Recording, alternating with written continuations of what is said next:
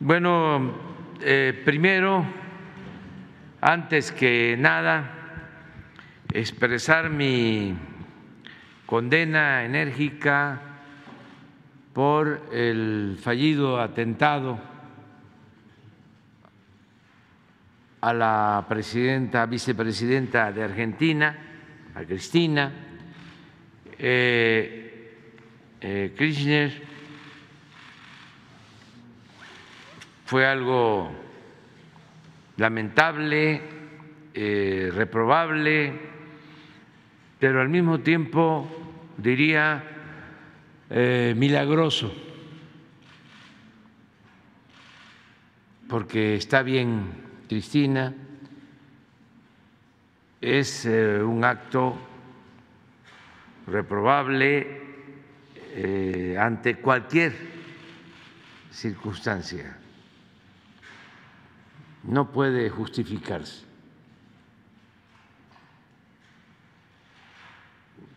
ni tratándose de enemigos, menos de adversarios.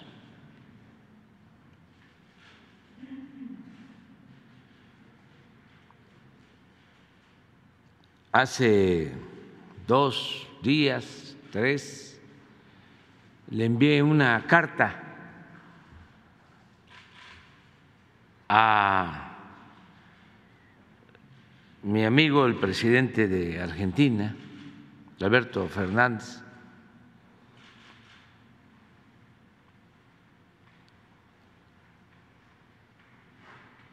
y quiero compartirla con ustedes, porque tiene otro propósito central, sin embargo, aproveché para ponerle una postdata. A ver si la leemos.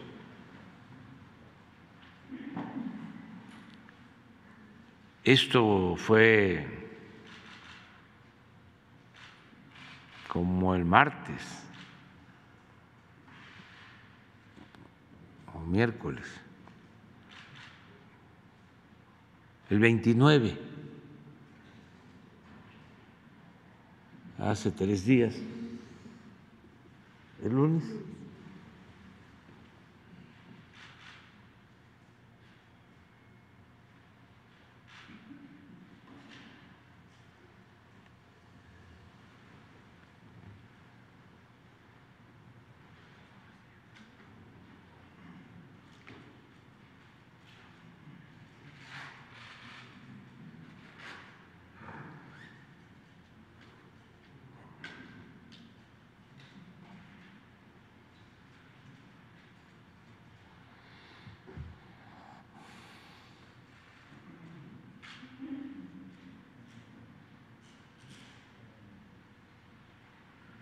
A lo mejor la tiene.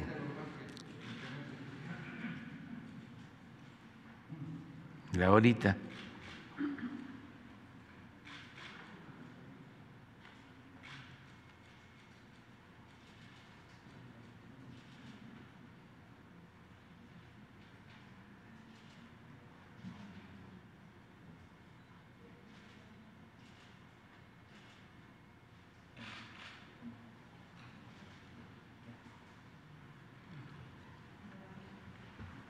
A ver,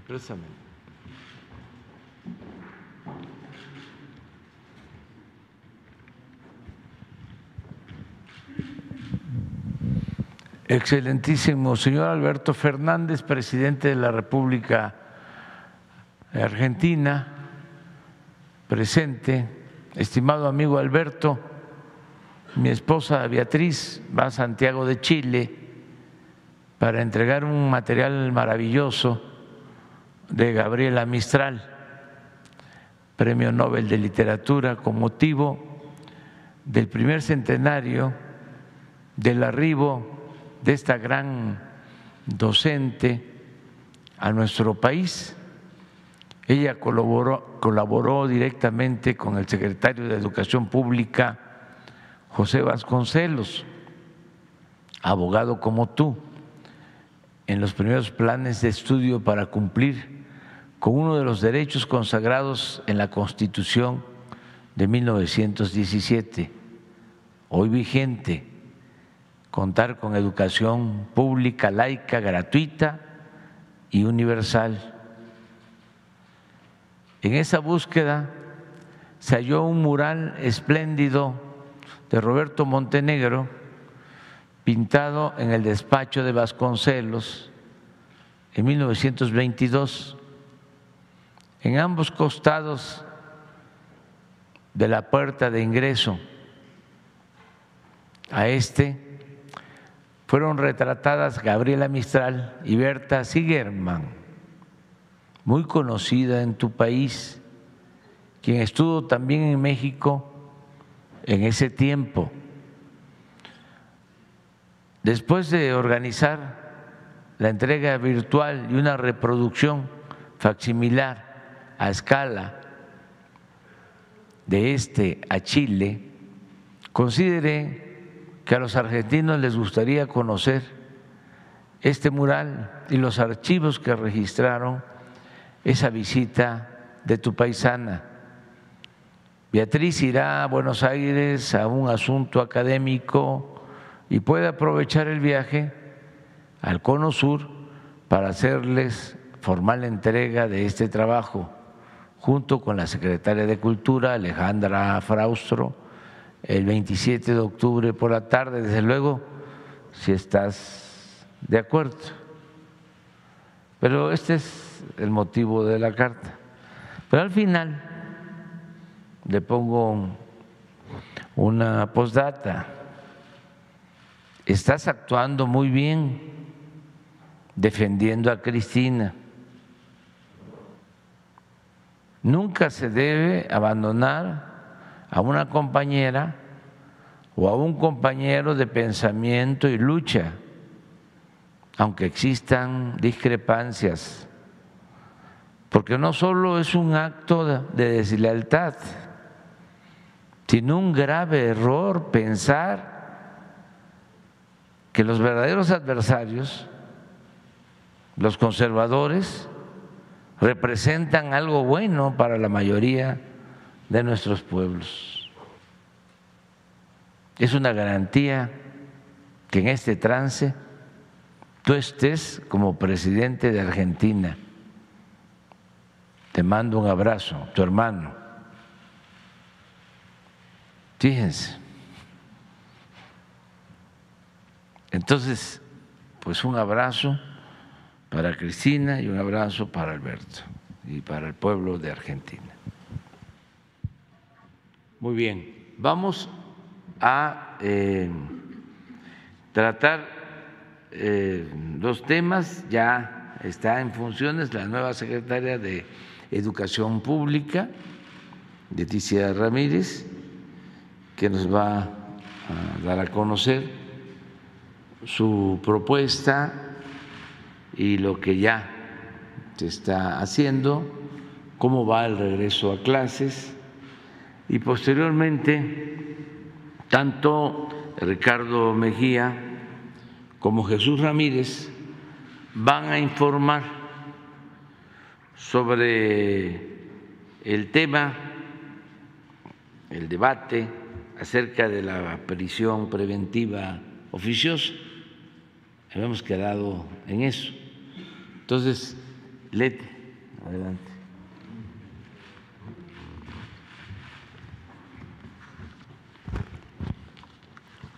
Con su permiso. Buenos días a todas, a todos. Soy una maestra orgullosamente normalista, egresada de la Benemérita Escuela Nacional de Maestros. Y a partir de ayer he tomado la dirección de la Secretaría de Educación Pública de nuestro país. Con responsabilidad tomo el compromiso de este encargo, porque como maestra y como servidora pública he luchado y trabajado por la transformación y mejora de México. Ahora lo haré desde las aulas y desde las escuelas para garantizar el interés superior de niños, niñas, adolescentes y jóvenes en el ejercicio de su derecho a la educación que además de obligatoria debe ser universal, inclusiva, pública, gratuita y laica, como lo señala el artículo tercero de la Constitución.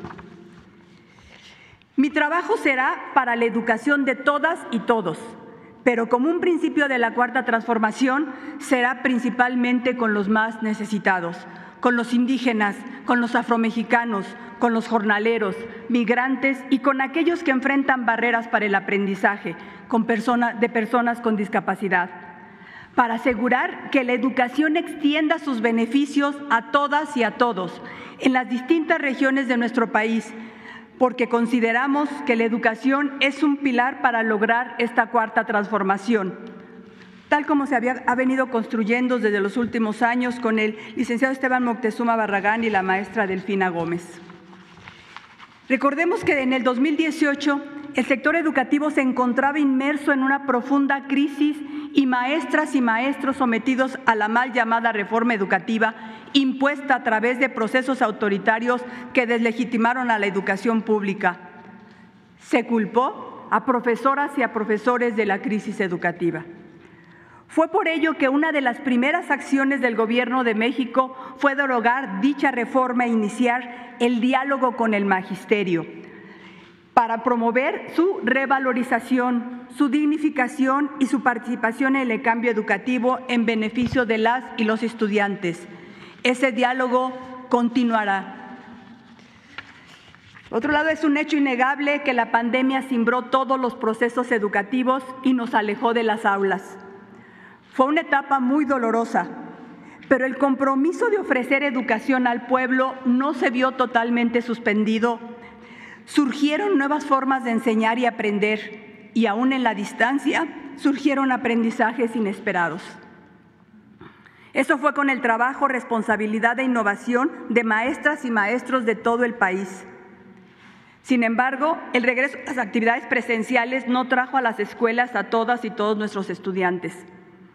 Hoy tenemos que hacer que regresen a las escuelas la totalidad de niñas, niños, adolescentes y jóvenes, desde la educación inicial hasta la educación superior, no por una cuestión de estadística, sino porque no hay nada más importante para ellos y para nosotros que estén en la escuela, que aprendan, que jueguen, que convivan, que compartan, que sean felices. Este es el reto que enfrentamos todas y todos, como sociedad, como gobierno, como familias, como estudiantes, como maestros. Permítanme insistir en este punto, ¿es? es lo más importante para ellos y para nosotros es que estén en la escuela, que estén en las aulas, que aprendan, que juegan, que jueguen, que convivan, que compartan, que sean felices. Sin duda, en las escuelas debemos continuar con acciones para el cuidado de la salud y prevención de diversas enfermedades, entre otras el COVID. Vamos a fortalecer las tareas contra la corrupción, la impunidad y la desigualdad. Seguiremos con estrategias fundamentales favoreciendo a los que más lo necesitan a través de los programas Becas para el Bienestar. También se fortalecerá el programa La Escuela es Nuestra que favorece la participación comunitaria para el mejoramiento de las instalaciones educativas. Es un hecho histórico que simultáneamente por primera vez contemos con nuevos planes de estudio para la educación preescolar, primaria, secundaria y normal y que tengamos un marco curricular común para la educación media superior. Importantísimo es saber que todas estas propuestas se construyeron a partir de una amplia participación en foros, asambleas, diálogos y encuentros con maestras y maestros, especialistas, estudiantes y sus familias, así como autoridades educativas a lo largo y ancho de todo el territorio nacional. Todos reconocemos que somos una nación pluricultural y plurilingüista, sustentada originalmente en sus pueblos indígenas por eso, valoramos la importancia de que la educación llegue a todos los rincones del país. Pondremos en el centro de la educación a la comunidad en cualquier contexto y continuaremos impulsando la nueva escuela mexicana a partir de una educación humanista, con equidad y orientada a la excelencia educativa, que favorezca las infancias y juventudes para consolidar la revolución de las conciencias y la formación de mejores ciudadanas y ciudadanos. Asimismo, se buscará fortalecer la formación ambiental en las escuelas de todos los niveles a través de actividades para el cuidado, recuperación y defensa del patrimonio biocultural. Nuestro compromiso seguirá siendo con niñas, niños, adolescentes y jóvenes pero también con las maestras y los maestros porque conocemos el esfuerzo que día a día realizan desde las aulas y debemos valorarlo profundamente. Sé y estoy convencida que para la transformación de la educación y de nuestro país es necesario el trabajo en equipo, pues solo con él se pueden romper inequidades y desigualdades. Sigamos trabajando todos y todas por mejorar la educación de nuestro país. Señor presidente, es un honor asumir este encargo. Y permítame comentarles el regreso a clases. El ciclo escolar 2002-2023 fue maravilloso, fue una fiesta, alegría. Los niños en las llegando a las escuelas, los maestros preparando sus clases y tenemos ya, este es el quinto día de regreso a clases de educación básica. Es un pequeño video que tenemos preparado, son 30 segundos que queremos transmitirles la alegría que sienten o que sentimos todos de regresar a clases.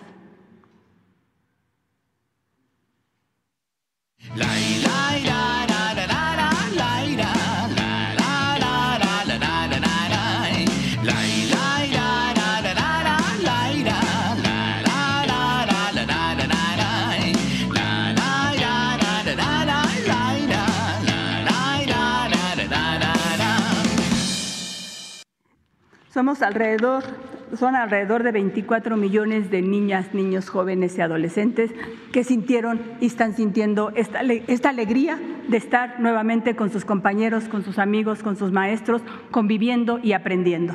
Muchas gracias.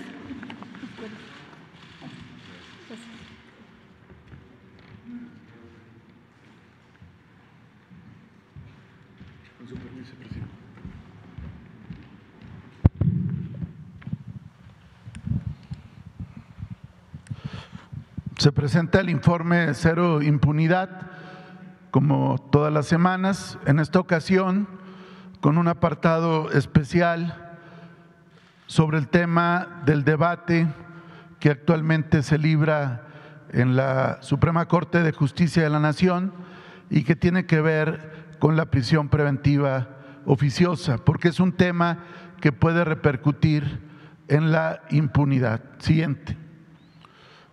En estos días del 25 de agosto al 1 de septiembre, entre todas las corporaciones policiales, Guardia Nacional y Fuerzas Armadas, hay un total de 9.341 personas detenidos, de las cuales 9.039 fueron presentados ante el Ministerio Público al prefigurarse un posible delito. Siguiente.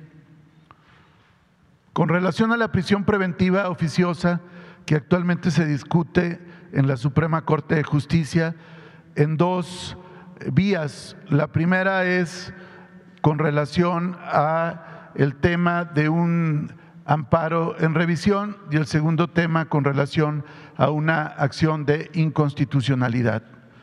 La prisión preventiva oficiosa u automática pretende proteger a la víctima y a su familia de su agresor, evita que los presuntos delincuentes se sustraigan de la acción de la justicia o se den a la fuga, evita que estos mismos presuntos criminales amenacen o atenten contra testigos durante las diferentes etapas del proceso penal, evita la reincidencia y prevé la comisión de futuros delitos en contra de la sociedad. En el año 2008 se logró esta reforma que establece el nuevo sistema de justicia penal y se puso en primer término a las víctimas de un delito. Entre otros delitos que ameritan la prisión preventiva oficiosa u automática que establece el artículo 19 de nuestra Constitución, están los delitos de abuso o violencia sexual contra menores, delincuencia organizada, homicidio doloso, feminicidio, violación, secuestro, trata de personas, robo a casa habitación, la utilización de programas sociales con fines electorales para alterar la voluntad ciudadana, la corrupción como enriquecimiento ilícito, el robo al autotransporte de carga, todos los delitos que tienen que ver con el llamado huachicol, el robo de hidrocarburos, los, los delitos violentos cometidos con armas de fuego, la portación y utilización de armas de fuego y explosivos de uso exclusivo para el ejército, la armada y la fuerza aérea y aquellos delitos que atenten contra la seguridad de la nación. Siguiente. La prisión preventiva ha sido una figura establecida en nuestra Constitución desde el constituyente, desde el constituyente originario de 1917, cuando se promulga la Carta Magna que actualmente rige el país, y ahí se contemplaba la prisión preventiva por los delitos que merecieran pena privativa de la libertad, con pena de mayor a los cinco años. En subsecuentes reformas se mantuvo esta figura, estableciendo, por ejemplo, que aplicaría para delitos con una pena cuyo término medio aritmético fuera mayor de cinco años de prisión. En el 85 se incluyó esta figura en diferentes modalidades relativas a diversos delitos. En el 93 se establece que esta figura atendería más que a la duración de la pena por la gravedad del delito, prohibiendo expresamente el beneficio de la libertad bajo caución a quienes fueran presuntos responsables de esos delitos. En la reforma del 2008 se decide mantener la prisión preventiva como una medida cautelar y se subdivide en dos tipos de prisión preventiva. La justificada, que es cuando el Ministerio Público la pide por delitos que la legislación no considera suficientemente graves, y la oficiosa o automática, cuando el delito es de tal gravedad que amerita que el presunto criminal lleve el proceso penal en reclusión. Hubo reformas posteriores en 2011 y 2019, pero con la finalidad de incrementar los delitos que ameritaran esta figura de la prisión preventiva oficiosa. Siguiente. Esta reforma se aprobó en el 2008 con 482 votos a favor en la Cámara de Diputados y con 73 votos a favor en la Cámara de Senadores. Fue un dictamen que presentaron diferentes comisiones de justicia, gobernación y seguridad pública, entre otras. Siguiente. Entre otros legisladores de la época, en el caso de la Cámara de Diputados, por el lado del PAN, destacan, entre otros, la hoy gobernadora María Eugenia Campos, el exsecretario de Gobernación Diodoro Carrasco, Héctor Larios Córdoba, dirigente del PAN, entre otros.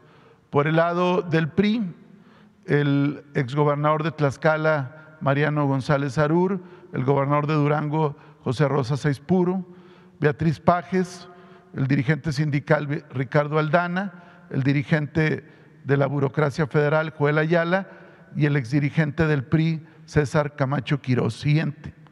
En la Cámara de Senadores, por el PAN, Marco Cortés, Santiago Krill Miranda, actual presidente de la mesa directiva de la Cámara de Diputados, Gustavo Madero, exdirigente nacional, y el exgobernador Guillermo Padres, que ha enfrentado diferentes cargos con la justicia.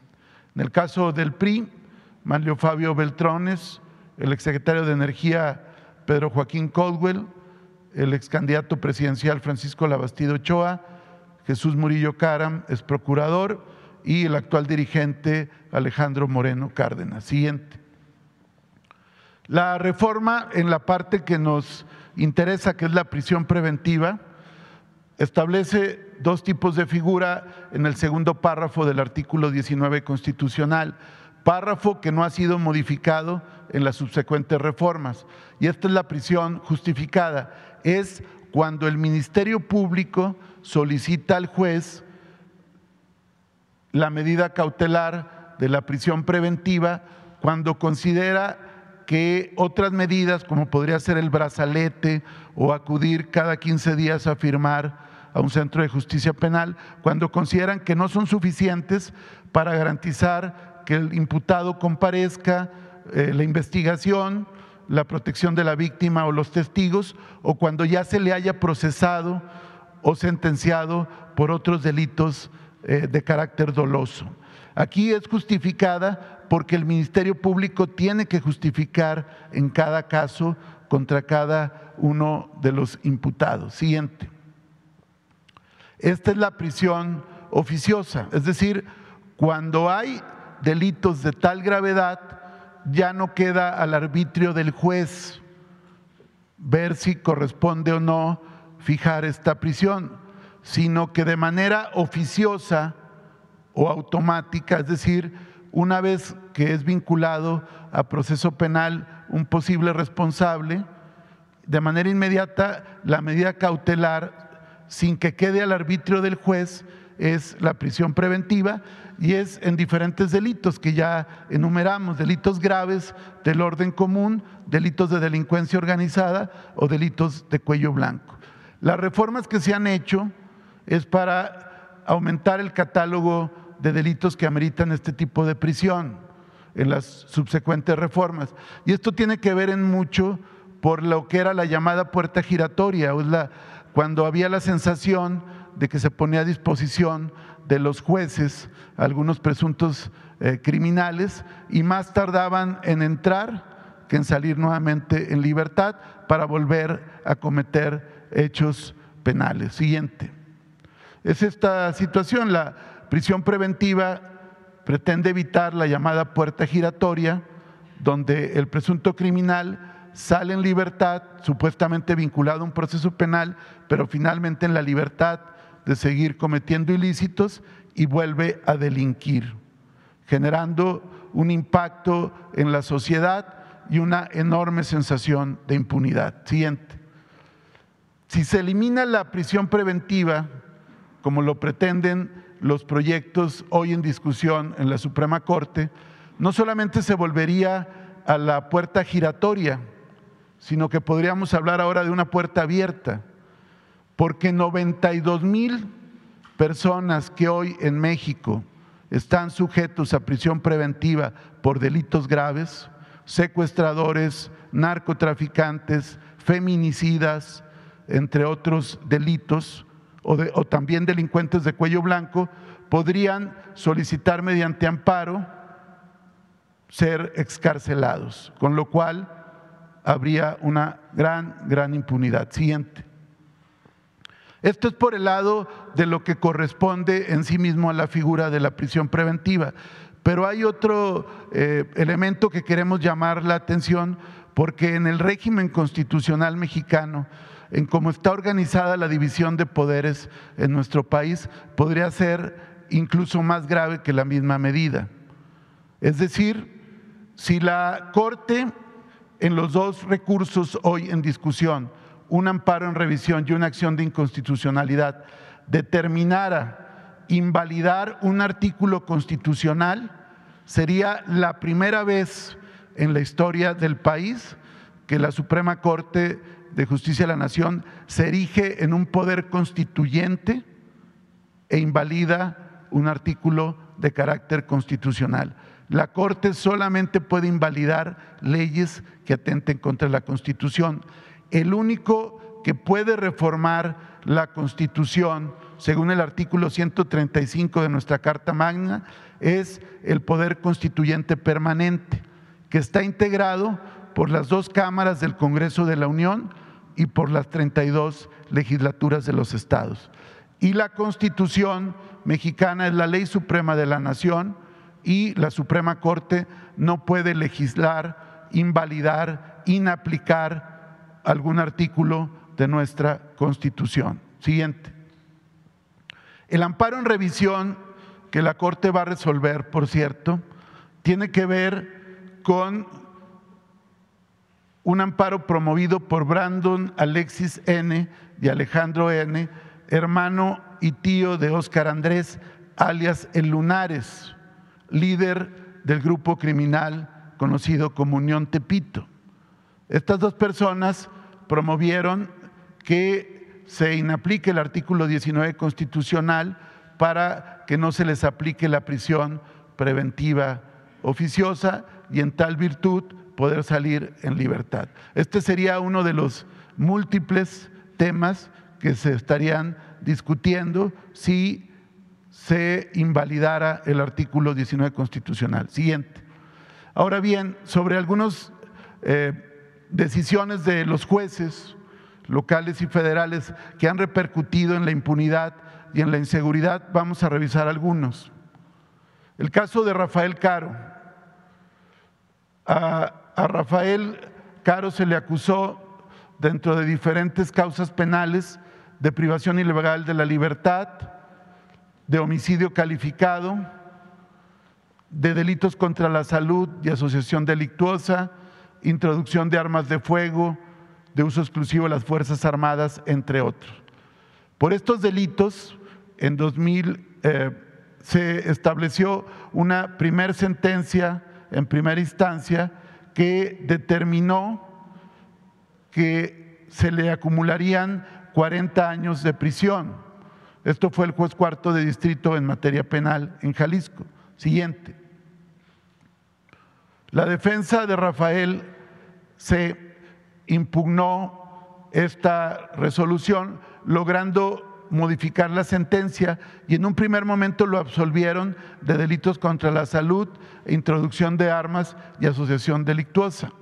Frente a esta resolución promueve luego un amparo y el amparo sobresee, es decir, deja sin efecto diferentes delitos como privación ilegal de la libertad en la modalidad de secuestro y homicidio calificado cometido en agravio del exagente de la DEA, Enrique Camarena. La conclusión fue, a partir de este amparo, que Rafael Caro Quintero ya había compurgado eh, diferentes años en prisión y al ya no estar estos delitos, según ese juez, se establece su inmediata libertad. En consecuencia, Rafael se deja el penal durante la madrugada del 9 de agosto del 2003, precisamente cuando el procurador era Jesús Murillo Cara. Frente a esto, pero ya fuera de la cárcel, Rafael Caro, porque un juez le quitó todos los delitos, se inconforma el Ministerio Público mediante un recurso de revisión. Siguiente. Y la primera sala de la Suprema Corte de Justicia revoca el fallo y pide que se emita una nueva resolución, lo cual hace el segundo tribunal unitario del tercer distrito judicial. Se revisa nuevamente y se le impone una pena de 73 años. En la época el máximo era de 40 años. Es decir, le faltaban por cumplir 11 años, 7 meses y ordena su reaprensión. Sin embargo, en todo este tiempo, Rafael Caro ya se había reconstituido nuevamente en un líder criminal con operaciones delictivas en varios estados del país.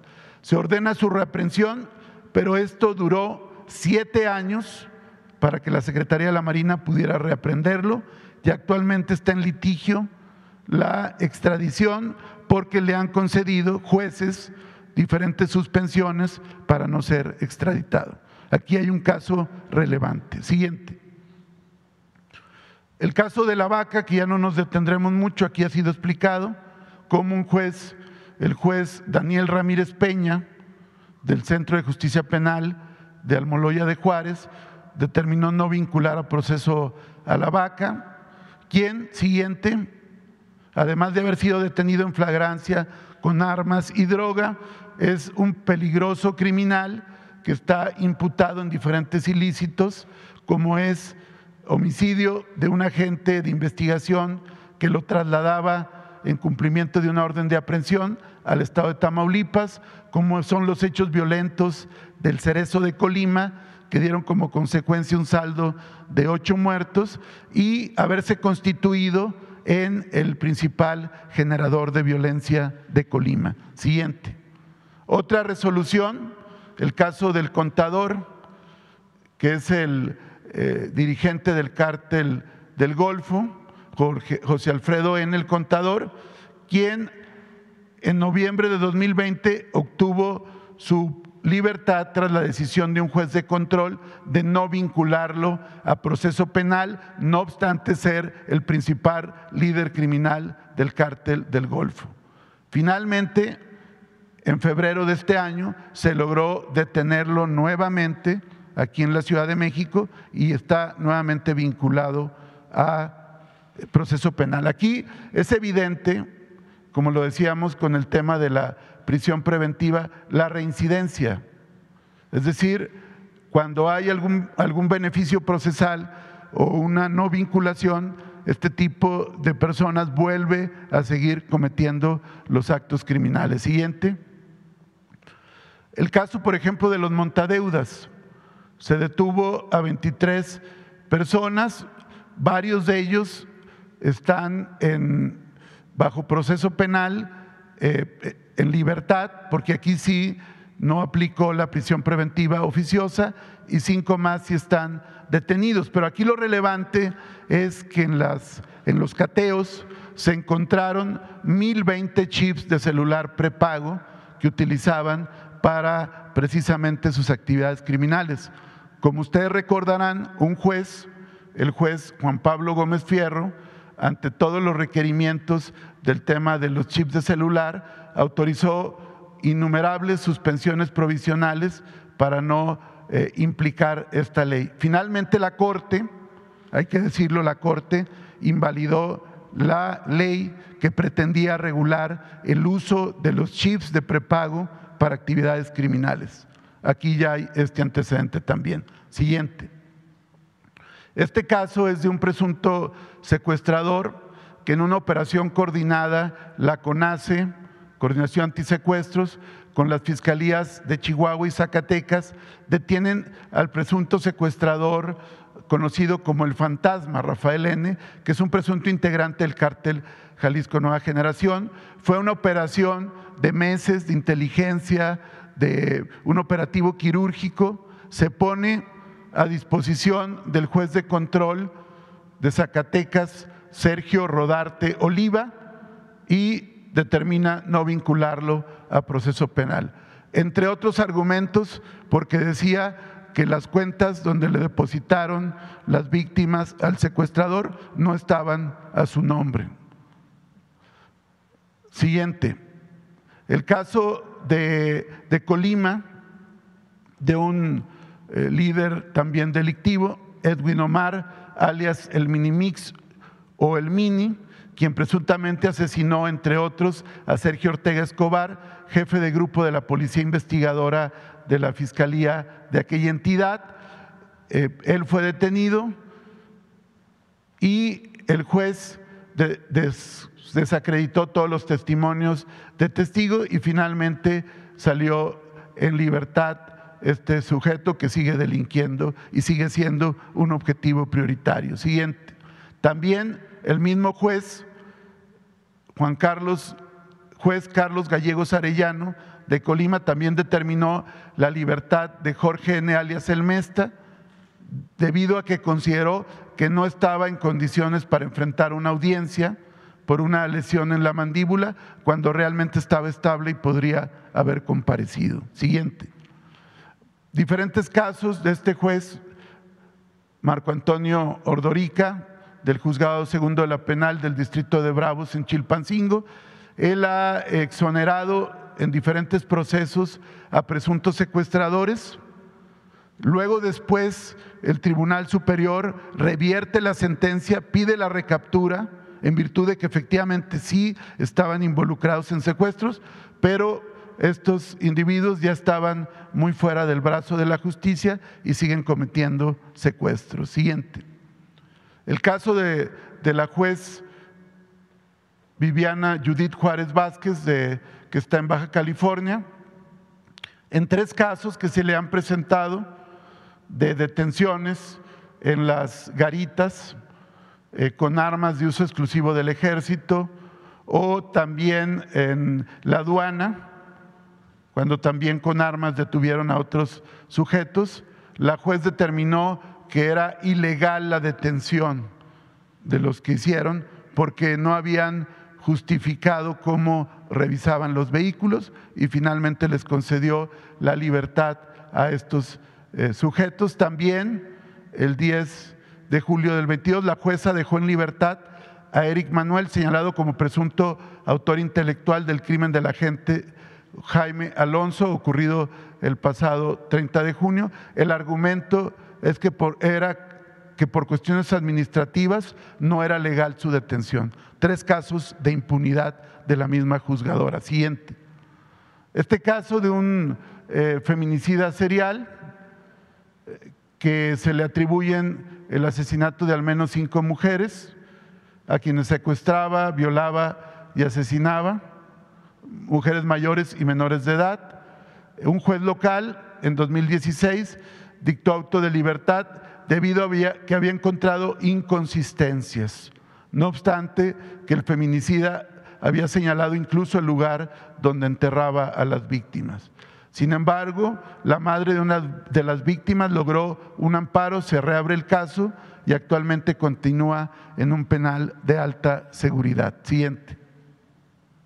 Otro caso también de un juez de control del estado de Tlaxcala, Daniel Hernández George, que determinó no vincular a proceso a tres personas involucradas en un grupo de secuestradores conocido como los Lucios. Eh, determina eh, otorgarles la libertad, no obstante que están involucrados en diferentes ilícitos y secuestros en los estados de Morelos, Puebla y Tlaxcala, y hay diversas carpetas de investigación abiertas todavía. El juez determinó no vincularlos a proceso penal, no obstante todos los elementos aportados por el Ministerio Público. Siguiente.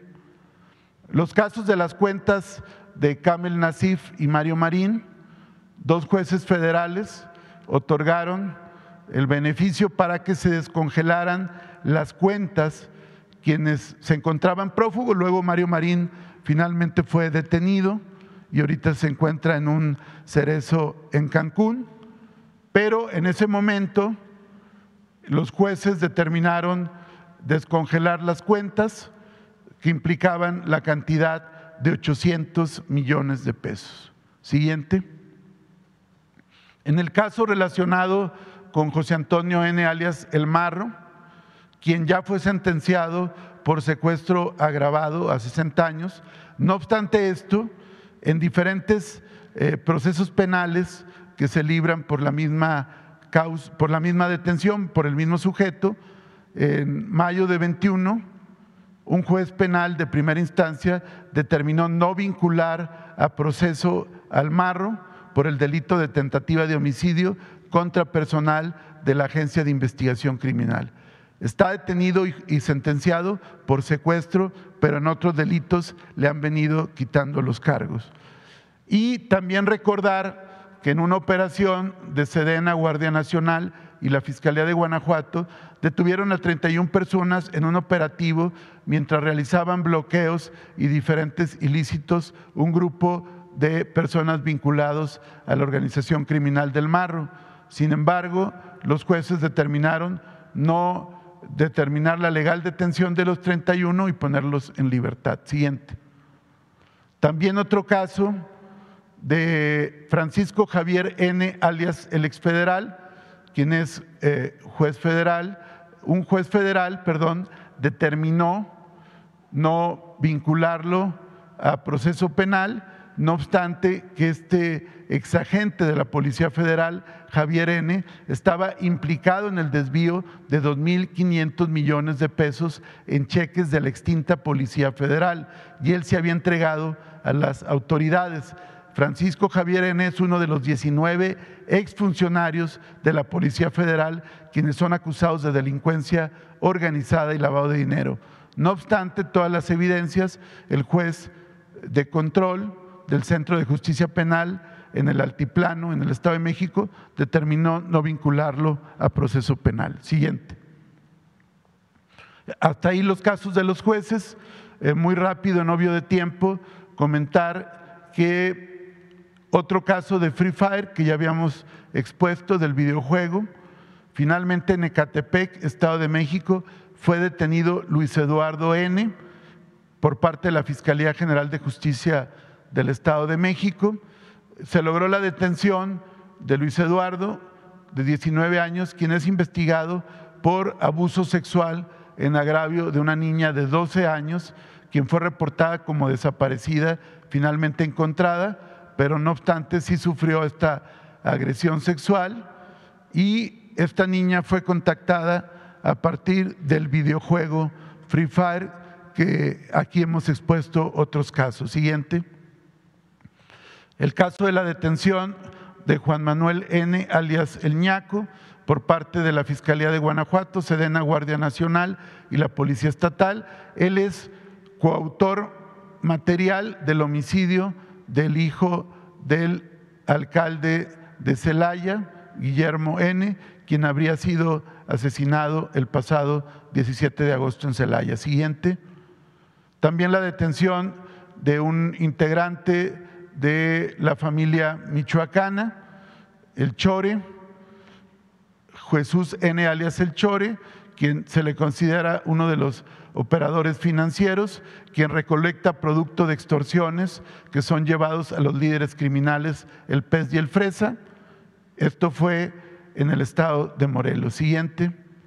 El caso del caníbal de Atizapán, que así se conoce al, al multifeminicida serial, quien ya acumula tres procesos que es lo que queremos informar, y ya fue sentenciado en uno de ellos a perpetuidad. Siguiente, siguiente. Diferentes casos de homicidios que damos cuenta que fueron ya eh, aprendidos los presuntos responsables con mandamientos judiciales. En el caso de Quintana Roo hay siete detenidos en diferentes ilícitos. Siguiente. También en diferentes operativos la Secretaría de la Defensa Nacional y la Guardia detuvo a 37 personas en operaciones en Celaya, Guaymas, Sonora, Tuxpan, Michoacán, siguiente, Tizapán el Alto, Tecozautla y Tijuana, donde en una operación fueron aseguradas 70 mil pastillas de fentanilo. En esta operación, siguiente, en otras operaciones en Nuevo Laredo, en Culiacán, siguiente y finalmente también informar, como aquí lo planteó el presidente, de los hechos que acontecieron en Zacatecas el pasado fin de semana. Esto va precedido de que días antes, los días 18 y 19 de agosto, en Jerez y Ojo Caliente, se detuvo a 11 presuntos integrantes del cártel Jalisco Nueva Generación y se liberó a una víctima privada de la libertad y se aseguró a diferentes eh, presuntos criminales. Siguiente. 11 en total, dos en el operativo y nueve más, todos presuntos integrantes del cártel Jalisco Nueva Generación. Siguiente. Este fue un primer hecho. Después de este hecho y con motivo del seguimiento, se realizó una orden de cateo que dio como consecuencia que se detuviera a cinco sujetos y se aseguraran armas y droga. Como resultado de este cateo, entre otras razones, grupos delictivos hicieron diferentes incendios en tramos carreteros entre Fresnillo y Jerez y también en Valparaíso. Sin embargo, precisar que fueron cinco detenidos en el cateo que se les aseguraron armas y droga de diferentes características. Siguiente.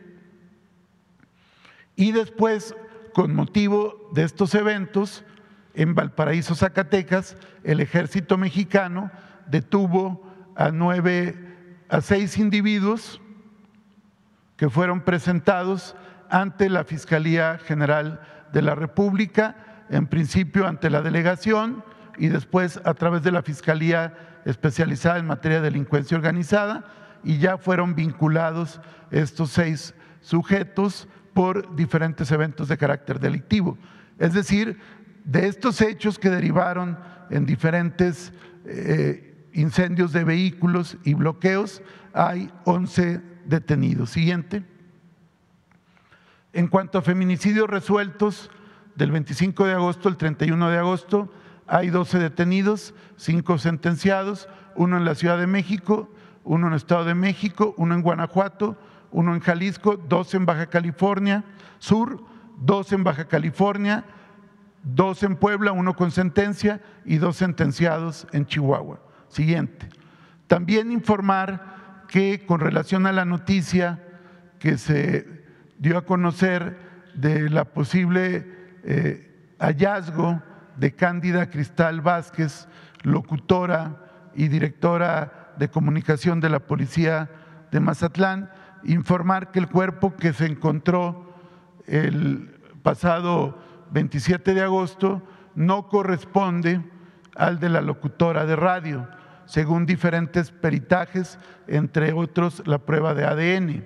No obstante ello, en virtud de que hay un, un cuerpo y sigue desaparecida la locutora, continúan abiertas las carpetas de investigación por desaparición y una más por el feminicidio de la persona localizada en días pasados en Mazatlán. Continuamos con el reporte de periodistas que han sido privados de la vida. En la actualidad hay 32 detenidos o buscados de 13 casos que se han presentado este año y 24 vinculados a procesos. ¿Sería cuánto? Le paso la palabra a Jesús Ramón. Con su permiso, señor presidente. Muy buenos días. Eh, sé que hay mucha información, pero el tema que vamos a exponer, que es el papel de los medios de comunicación, la postura en el debate sobre la prisión preventiva, tanto cuando se aprobó en 2008, bueno, entre 2007 y 2008, por un debate largo en, en la Cámara de Diputados y de Senadores, como actualmente en agosto, septiembre del 2022. En primer lugar, diremos que eh, es la figura de la prisión preventiva, se incorporó a la Constitución en el 2008. En junio de 2008 se decretó a partir de la aprobación del, Congreso de la Unión.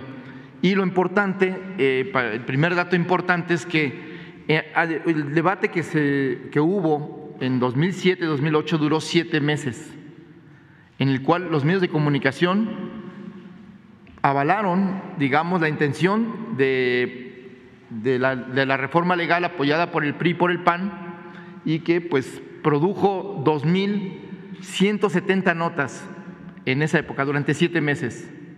Y solo en un mes, ahora, hay más de 3.753 notas respecto a la prisión preventiva. Hay que decir que entonces el tema de la prisión preventiva no era un tema ni de los medios de comunicación, ni de los juristas, ni de las ONGs. Era el principal cuestionamiento a la reforma judicial, era el tema de los cateos y allanamientos sin orden judicial. No podemos, para entender el contexto en el que se da esta reforma, tendremos que recordar, sobre todo a los más jóvenes, que se dio en el contexto de la declaración de la guerra contra el narcotráfico que hizo el expresidente, entonces presidente Felipe Calderón. Una guerra que causó muchas muertes, violaciones a derechos humanos y por supuesto muchos allanamientos sin orden de, juez y muchas, eh, un sinfín de masacres que se dieron y que son del conocimiento público.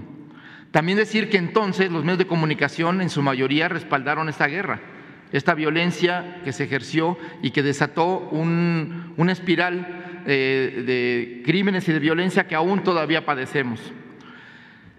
Y decir que ahora la mayoría de los medios de comunicación pues, han cuestionado la figura de la prisión preventiva a partir del debate actual. También hay que, eh, contextualizar otro elemento que es importante recordar. En el 2007 se cumplían 10 años de la masacre de Acteal, donde 45 personas fueron asesinadas, indígenas otziles, en la comunidad de Acteal, en Chenaló, Chiapas. Y entonces eh, diez años después, inicia una campaña, el CIDE, Ana, Laura Magaloni, eh, jurista, encabezaba este grupo de juristas, eh, en los medios de comunicación, la revista Nexos y, por supuesto, el periódico Reforma, el Universal, lanzaron una campaña por la liberación de los asesinos de Acteal, asesinos confesos y, y que las víctimas, los sobrevivientes, habían señalado como los victimarios. El, pretexto de esta campaña, bueno, en esta campaña también participó, entre otros magistrados, José Ramón Cosío, que hoy eh, ha litigado eh, contra la figura de la prisión preventiva, entonces no dijo nada sobre la prisión preventiva cuando hubo este debate y eh, inició un juicio en la Comisión Interamericana de Derechos Humanos para defender a una persona que había sido con esta figura detenida sin sentencia durante 17 años. Pero entonces, y a lo largo de 14 años, nunca hizo ninguna crítica como ningún medio de comunicación, como ningún jurista alegó que esta figura era ilegal, inconstitucional y violatoria de los derechos humanos. Esto es para contextualizar. Decir también que este grupo y esta campaña en el 2007, en diciembre de 2007, cuando inicia la discusión en el Congreso, pues eh, lograron la liberación de los asesinos de Acteal, como con los mismos argumentos con los que se liberó a más de 70 responsables de la desaparición de 43 estudiantes de Ayotzinapa. Llama la atención que son los mismos argumentos, llama la atención que eh, dejaron de lado a las víctimas. Se anuló, en el caso de Acteal, el testimonio de las víctimas. Nadie se preocupó por las víctimas, ni la Suprema Corte, ni la revista Nexos, ni el magistrado José Ramón Cosío o el CIDE. Lo presentaron como un logro de la justicia haber liberado a estas personas por las violaciones al debido proceso. Este es el contexto en el que se da la aprobación de la reforma judicial que legaliza la eh, guerra contra el narcotráfico iniciada por Felipe Calderón. Bueno, pues como habíamos señalado, en los medios de comunicación a lo largo de estos siete meses, pues respaldaron el debate y el único cuestionamiento que hubo fue, como bien se señalaba hace rato, el tema de los cateos o las eh, incursiones en los, en los domicilios sin orden de un juez.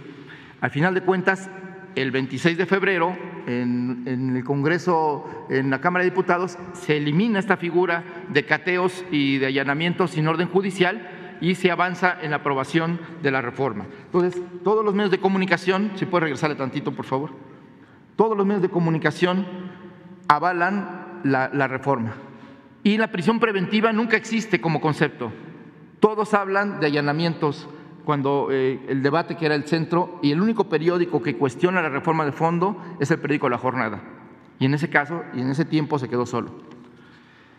Adelante, por favor. Y aquí, bueno, algunos detalles de alguna denuncia de que algunos senadores estaban en estado inconveniente cuando aprobaron la reforma, por favor. Y cuando en junio del 2008 se promulga a través del Diario Oficial de la Federación, se publica la incorporación de la prisión preventiva y de la reforma, esta reforma judicial a la Constitución es una celebración. Hay una celebración del presidente Calderón donde dice, por ejemplo, que la guerra contra el narco es de todos. Ahí lo dejamos para la reflexión de la historia y de las consecuencias que hoy seguimos pagando de esta guerra. Sin embargo, podemos destacar que aunque todos los medios de comunicación, la mayoría aprobaron, festejaron, y, respaldaron esta reforma fue el periódico Reforma, dicho sea este, eh, la repetición, pero el periódico Reforma fue el periódico que hizo campaña para la aprobación de, esta, eh, de esta, reforma y eh, incluso los articulistas pues fueron de los más destacados defensores de la reforma. Y por ejemplo, cuando se publica, cuando ya se publica el diario oficial y se hace la ceremonia, pues en la primera plana encontramos a César Camacho Quirós, que entonces era presidente de la Comisión de Justicia de la Cámara de Diputados, celebrando con Genaro García Luna y que era muy destacado entonces y celebrado por algunos medios de comunicación, como aquí testimoniamos con la primera plana de reforma al día siguiente. La siguiente, por favor. Eh, llama la atención y esta eh, eh, persona que es Ana Laura Magaloni, que es una abogada muy destacada, muy reconocida a nivel internacional, que ha encabezado grupos de, abogados desde el CIDE, como bien señalaba yo, que eh, promovió la liberación de los asesinos de Acteal, y entonces también escribió, eh, fue entrevistada y apoyó la, la reforma y nunca habló de la prisión preventiva oficiosa ni justificada y ese tema ni siquiera existió en sus comentarios escritos o en, su- en sus eh, entrevistas. Sin embargo, hoy es una de las principales críticas junto con columnistas, con intelectuales, en fin, eh, y este, sin embargo, eh, ahora incluso habla de que eliminar la figura de la prisión preventiva le quitaría al presidente de la República esta, eh, un instrumento contra sus, eh, sus adversarios políticos. ¿no? Entonces, la diferencia en- en- con los medios entre 2007 y 8 y 2022, pues la podemos eh, ver cómo ahora el debate no es la prisión preventiva, es el presidente de la República y es la postura y la, la política de seguridad del actual gobierno.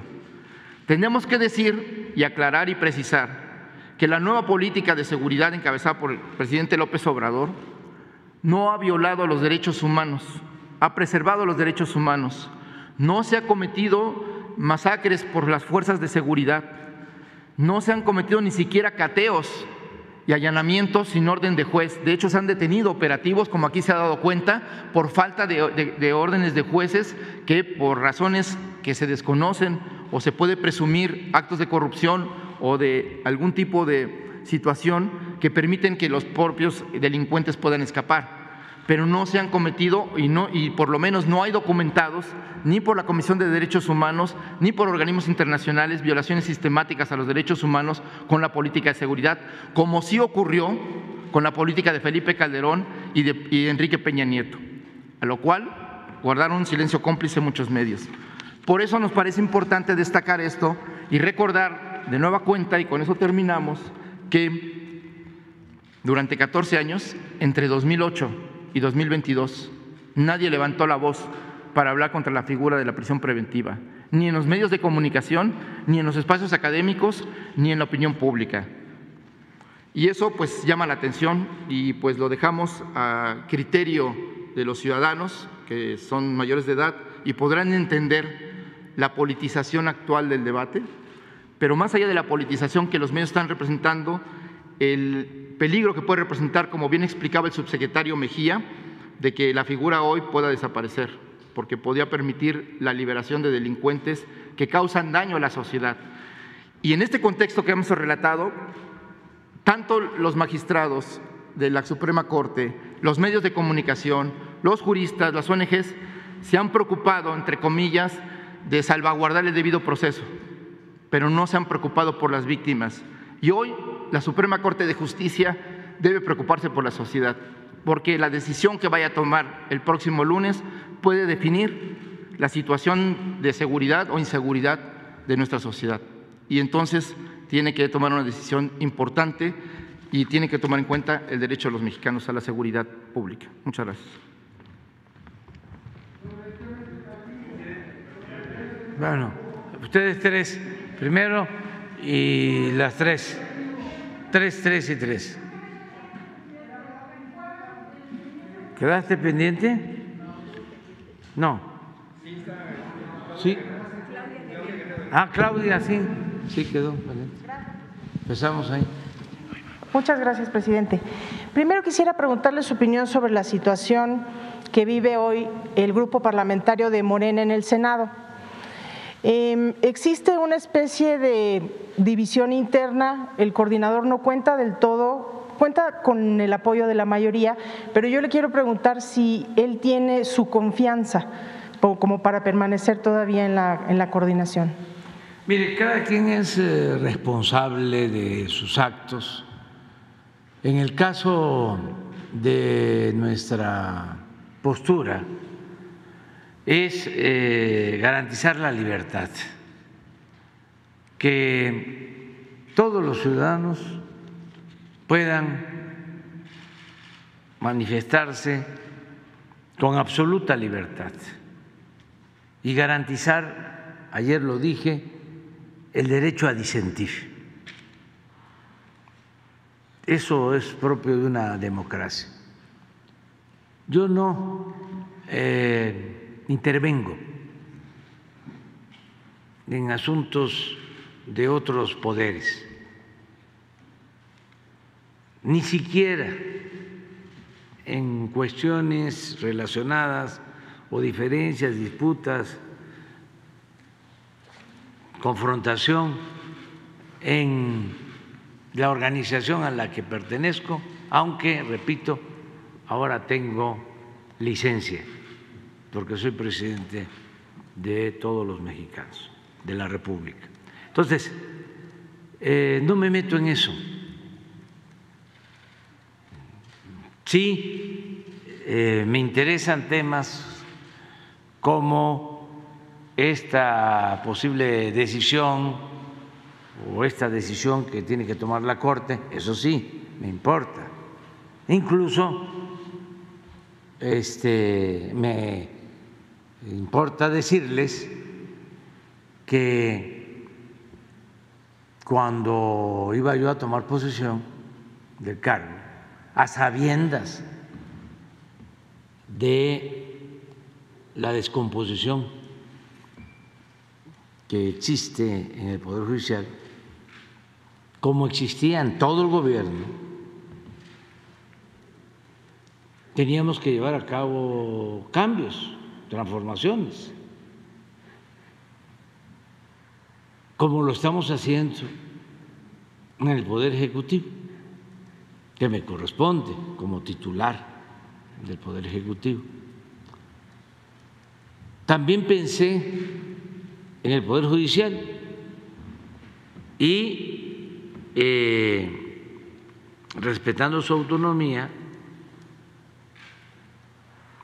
planteé que podía yo promover una reforma en el Poder Judicial Acuérdense de que hubo una reforma durante el gobierno de Cedillo al Poder Judicial. Tengo la facultad de enviar una iniciativa al Congreso con ese propósito. Podría hacerlo y en política siempre hay que optar entre inconvenientes y saber priorizar.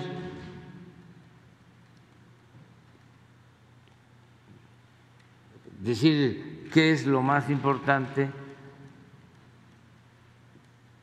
Hay mil problemas pero de esos mil puede pensarse que hay cien, como se dijo en su momento, graves.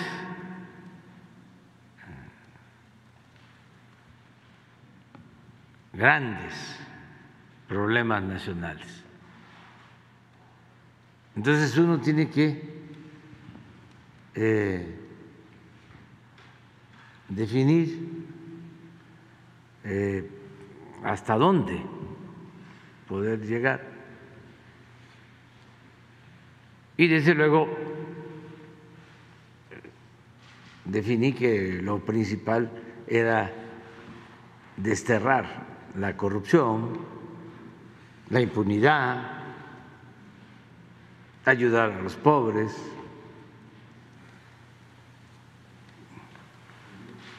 rescatar la industria eléctrica, el petróleo, fortalecer la educación, garantizar el derecho a la salud, hacer valer nuestra soberanía, exaltar la grandeza cultural de México, todo lo que estamos haciendo. Separar el poder económico del poder político, gobernar para todos, como ayer lo mencioné,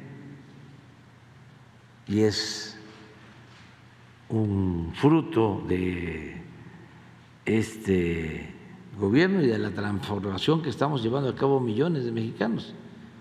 Ya no hay una oligarquía que gobierna en México, hay una democracia,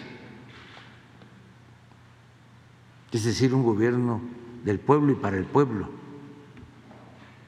y cuya prioridad son los pobres. Se atiende a todos, se escucha a todos, se respeta a todos, pero se le da preferencia a la gente más desamparada, desposeída, a la gente pobre. Bueno, entonces sabía yo lo que existía en el Poder Judicial. Imagínense, si no lo voy a saber, que durante décadas el Poder Judicial fue manejado por la mafia del poder.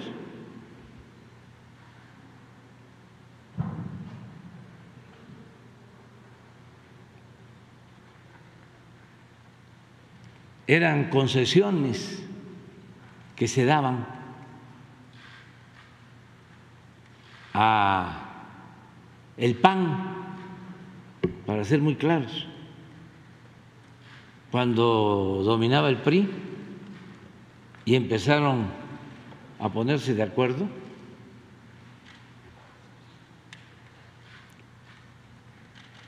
una moneda de cambio fue irles entregando el Poder Judicial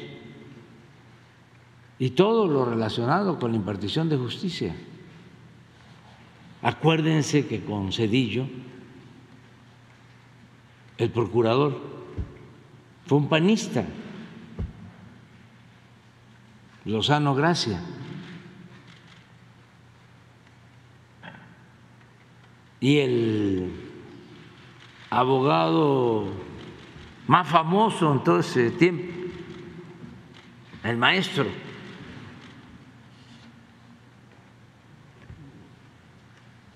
el de más influencias, fue Diego Fernández de Ceballos. Entonces, el Poder Judicial desde la Suprema Corte hasta los jueces, pasando por ministros, magistrados, pues estaba eh, a disposición de las alianzas de la oligarquía.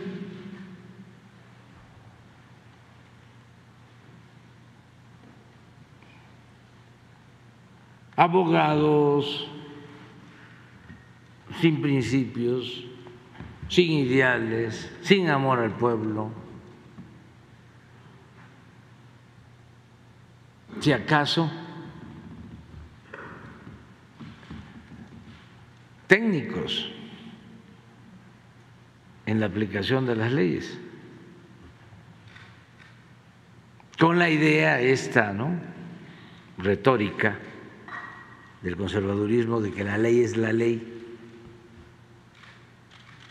haciendo por completo a un lado a la justicia.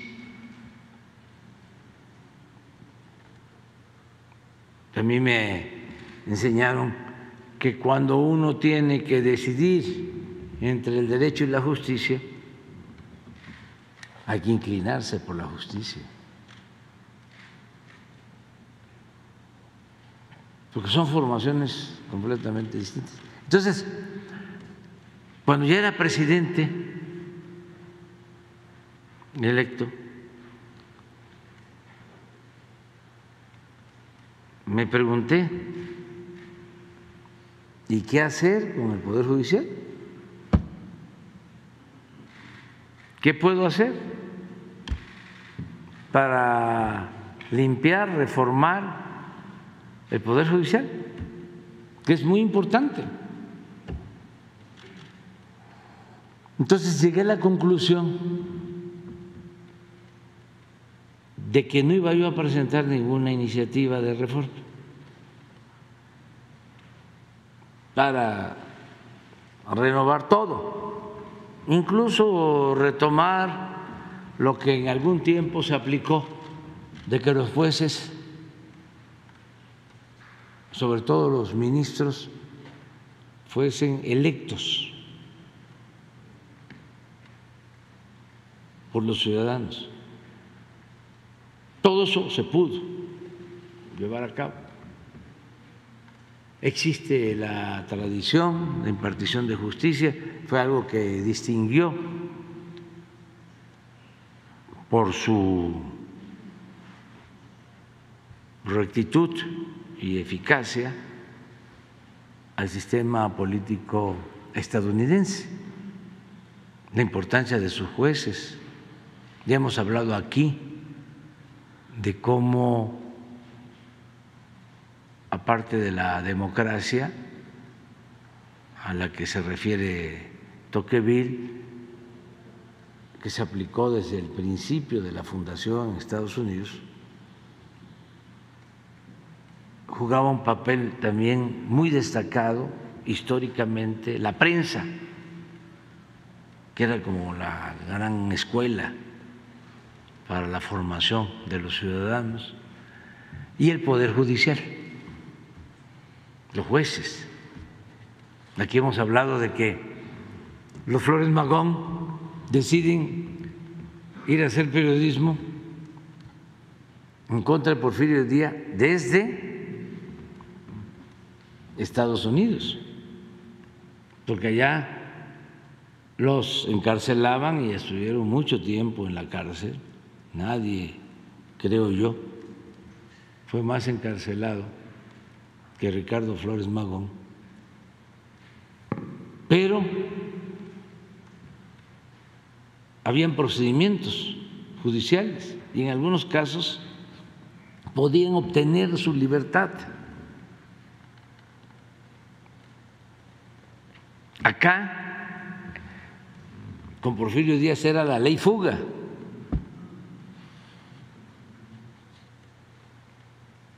Era mátalos en caliente. También no olvidemos de que cuando Hidalgo eh, va en retirada, porque el movimiento va perdiendo fuerza, el movimiento popular pasa esa decisión mm, controvertida pero humanista de no haber tomado la Ciudad de México a pesar del triunfo en el Cerro de las Cruces. Va hacia el norte, lo detienen en Coahuila y lo juzgan en Chihuahua, porque va buscando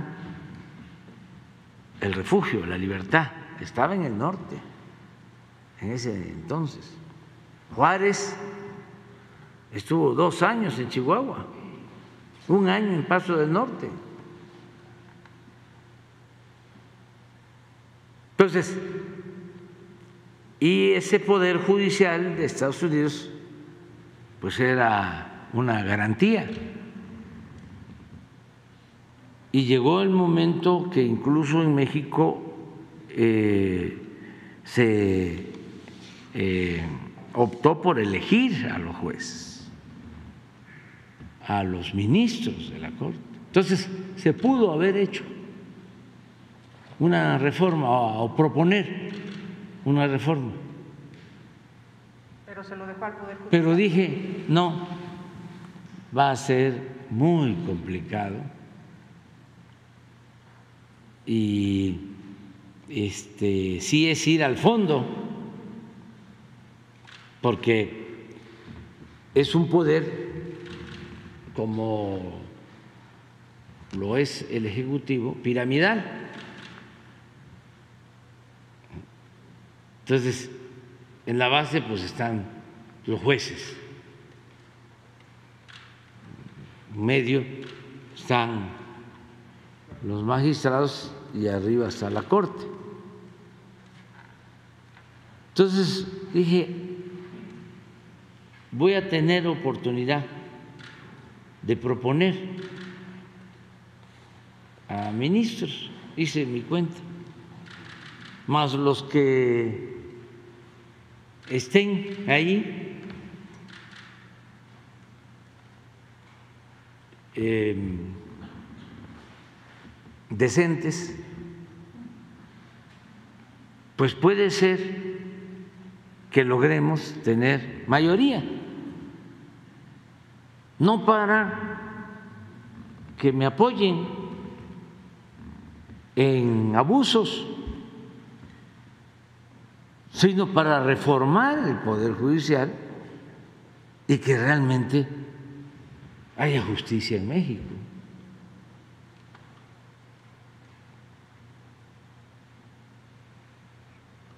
¿Y qué creen? Me equivoqué.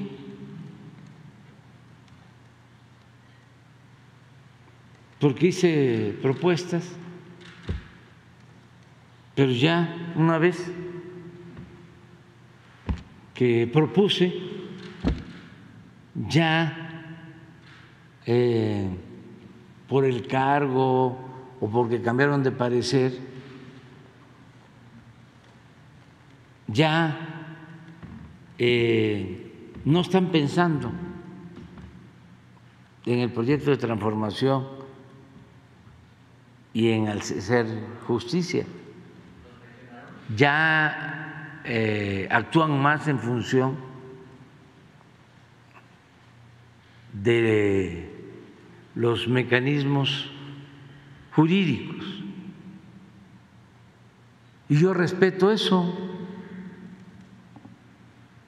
porque pues yo propongo, pero yo no quiero tener incondicionales. Yo quiero que haya mujeres y hombres libres, conscientes, y que al momento de tomar decisiones cada quien asuma su responsabilidad. No, sencillamente ya nos cuesta mucho trabajo este, contar con cuatro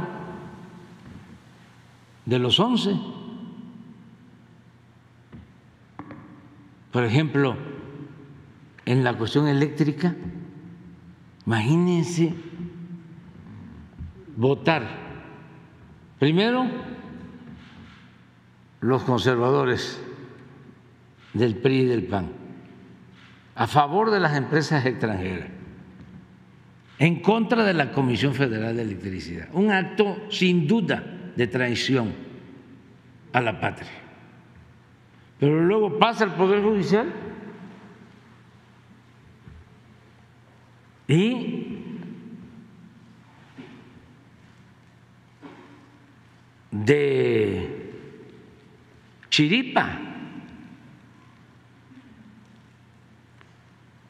se evita que declaren inconstitucional la ley eléctrica. Y ahora esto que estamos tratando, que es un acto por completo de incongruencia.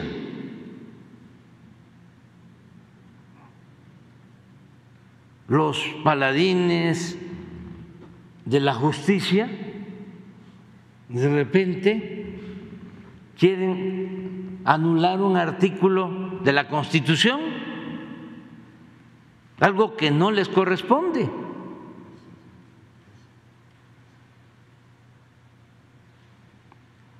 Eso, como lo planteó aquí Ricardo, es gravísimo. Pero lo mismo, si de lo que más padecemos, y esto no de ahora, sino ya de tiempo atrás, es que con ese truco de que no se integran bien las averiguaciones, se le da libertad a delincuentes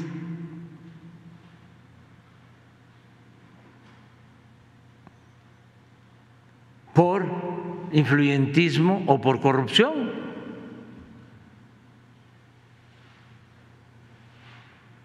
Pero luego aparecen estas contradicciones, ¿no? De quienes en un tiempo están a favor y ahora que estamos nosotros ya están en contra.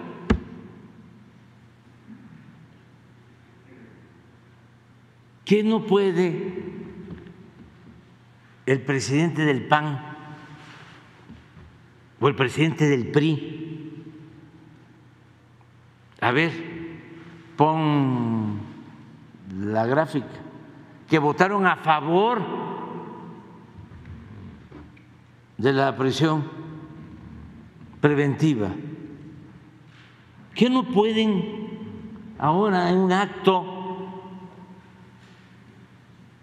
de honestidad, de congruencia.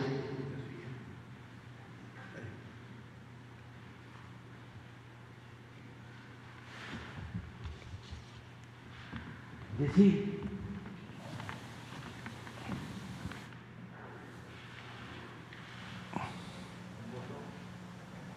él era senador y votó a favor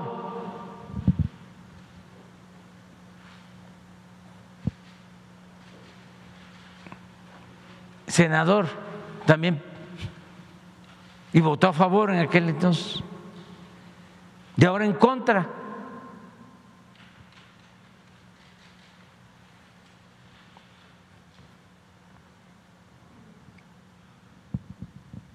Entonces, si es un asunto pues que amerita un posicionamiento, desde luego son libres los ministros. Y libres todos. Y es por lo que me preguntas en el caso del Senado. Cada quien que asuma su responsabilidad. Es que ya no es solo un asunto de quién gana, quién tiene mayoría en el Congreso o eh, en la Corte. Es que ahora pues es muy importante la opinión del pueblo, que antes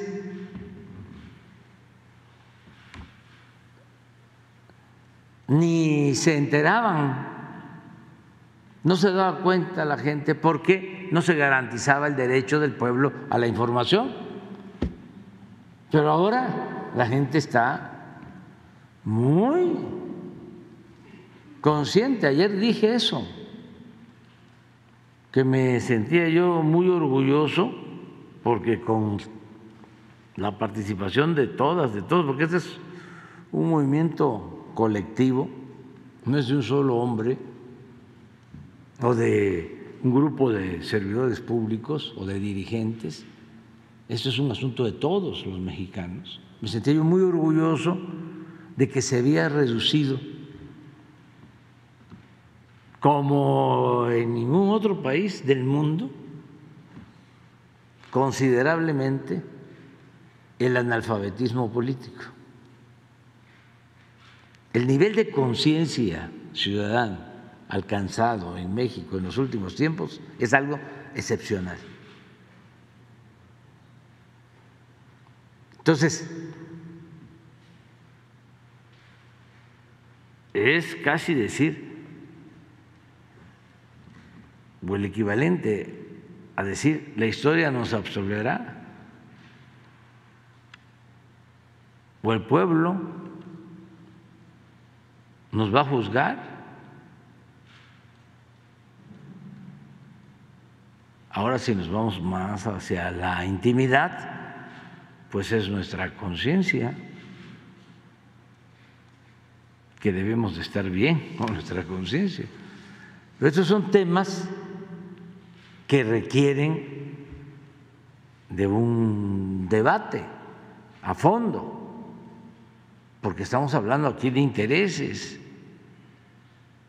Imagínense, eh, se detiene a un defraudador, a un corrupto,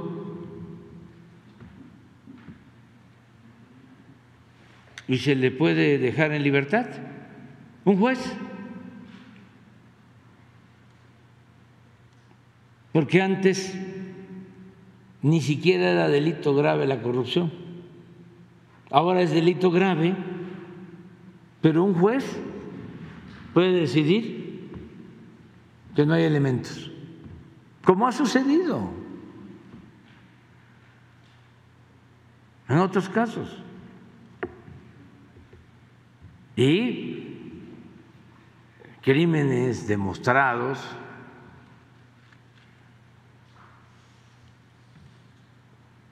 pero no castigados,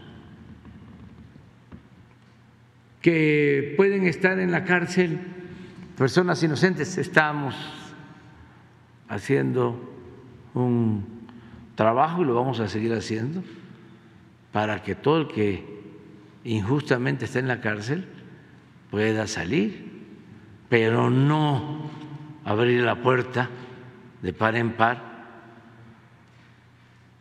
porque no solo saldrían inocentes, es más, esos no salen, nos cuesta trabajo sacarlos por los mismos jueces, saldrían los que tienen para comprar la justicia o tienen agarraderas, tienen influencias. Entonces es un asunto importante a tratar. Entonces eh, ofrecimos que íbamos a tocar este tema No sé si tengas otra. Sí, entiendo su punto de vista sobre el respeto a la división de poderes, pero hay una iniciativa que es muy importante para su gobierno, que es la reforma a la Guardia Nacional, para que el mando pase a manos de la Sedena. Y ayer supimos por voces de legisladores que el coordinador de Morena en el Senado había ofrecido un acuerdo a la oposición para frenar justamente esta, esta reforma y en ese marco él obtuvo 52 votos como candidato para ser presidente de la mesa directiva del Senado. ¿Qué opina, presidente? Pues que no lo creo, porque puede un legislador con vocación democrática este, o sin vocación democrática ofrecer su voto, pero no puede comprometer el voto de los demás, porque ya también no son aquellos tiempos de la borregada, ya cada quien es dueño de su criterio. O sea, no lo creo. ¿No cree que Monreal haya hecho ese pacto? No creo y además, si lo hizo, no creo que le hagan caso. Los senadores de Morena. Los senadores en general. O sea, yo no hablo de solo lo de Morena. Pues si los senadores son representantes de las entidades federativas, tienen criterio,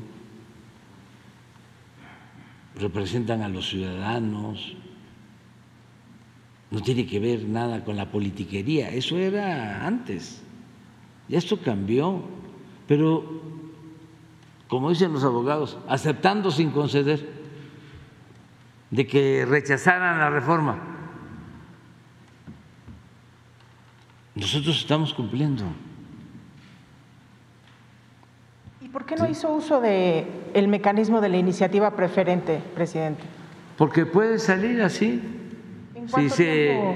no sé, eh, ya es una cuestión de los legisladores, pero sí es algo importante y es algo que yo voy a defender, pero como lo estoy haciendo ahora, ayer también lo planteé, no es autoritarismo, no es militarizar, es cuidar que la Guardia Nacional no se corrompa, como sucedió con la Policía Federal. ¿Qué acaso eso de la Policía Federal, la corrupción en esa corporación, sucedió hace un siglo, hace medio siglo? Se acaba de pasar. ¿Por qué no cuidar a una institución para que con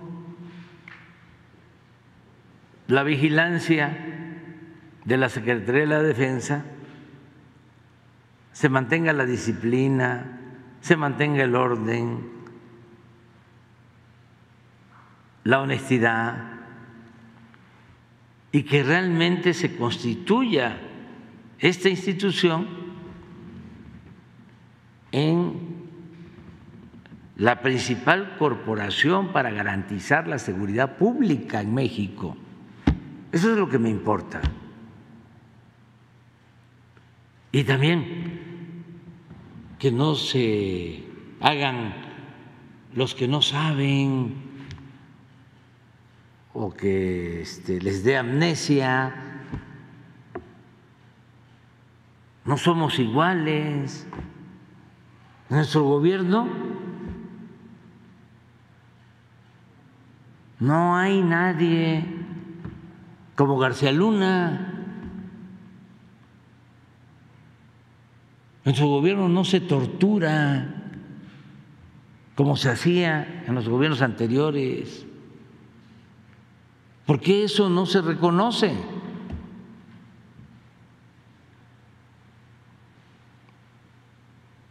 Ya en nuestro gobierno el Estado dejó de ser el principal violador de los derechos humanos, como era antes.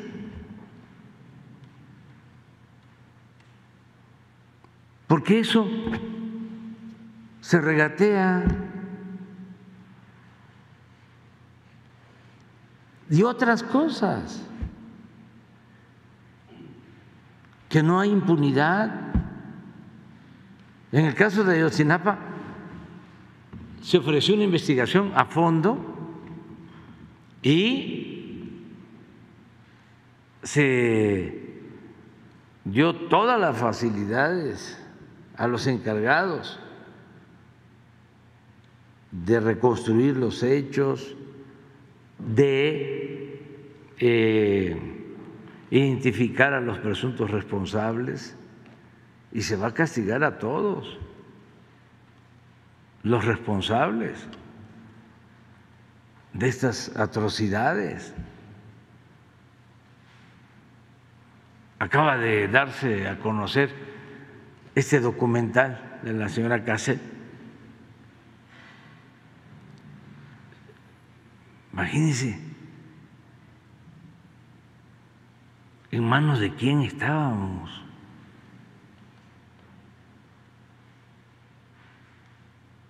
¿En manos de quién estábamos?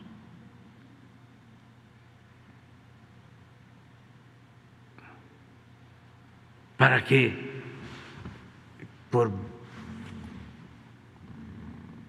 algo que da vergüenza, pero para la no repetición, hay que decirlo, que el expresidente de Francia diga que Calderón no mandaba, que el que mandaba era García Luna.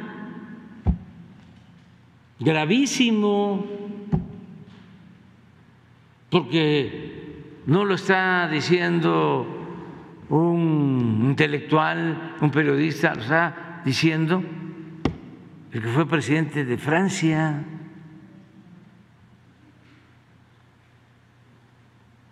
O cuando la señora eh, Clinton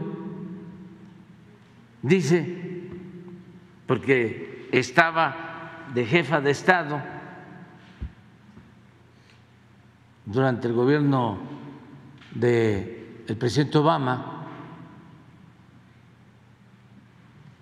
y declara de que si ella fuese mexicana, no iba a descansar hasta saber el paradero de los jóvenes de Ayotzinapa y de hacer justicia. Es algo muy vergonzoso para los mexicanos el que, aunque tengan la razón, ahora sí que duele, cuando se tiene la, la razón afuera, que nos vengan a decir eso.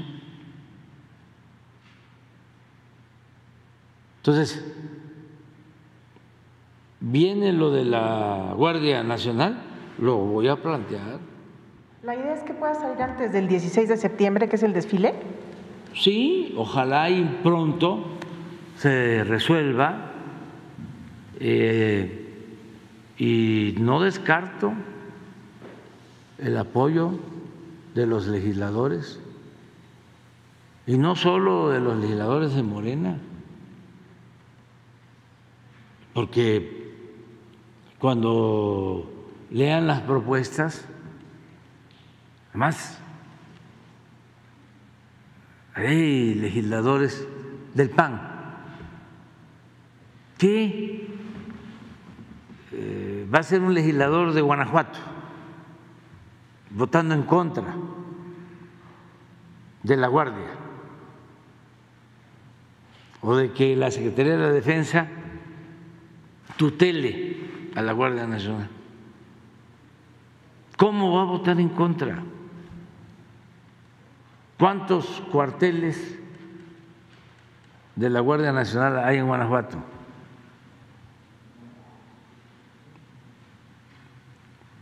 Y puede ser que este, tengamos el dato de cuántos elementos de la Guardia Nacional y de la Secretaría de la Defensa y de Marina.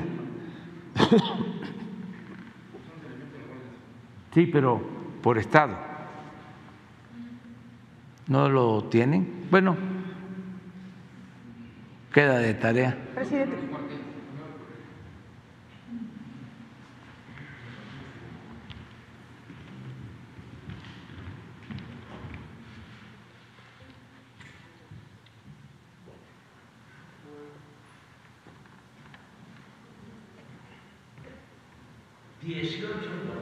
Hemos construido en Guanajuato para la Guardia Nacional.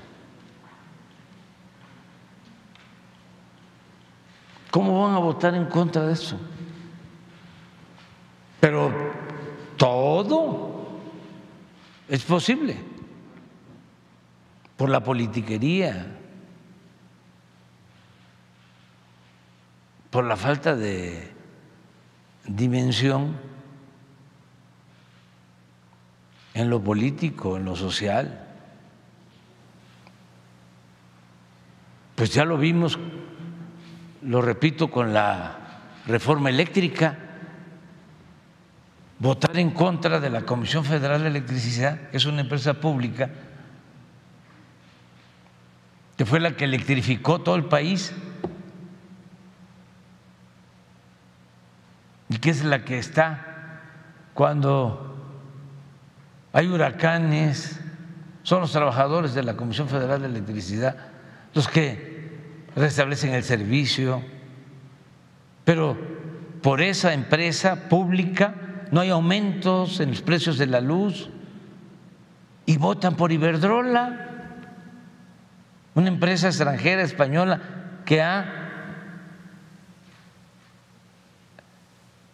hecho su agosto durante el periodo neoliberal, que ha eh, sacado ganancias exorbitantes, que ha actuado con lucro. Imagínense los legisladores del PRI, del partido al que perteneció Adolfo López Mateos, que nacionalizó la industria eléctrica en beneficio de los mexicanos.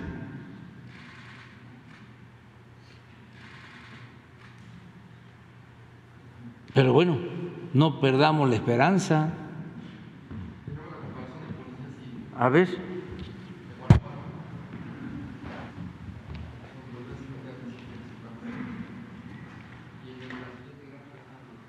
Estos son los policías estatales, ¿no? Sí.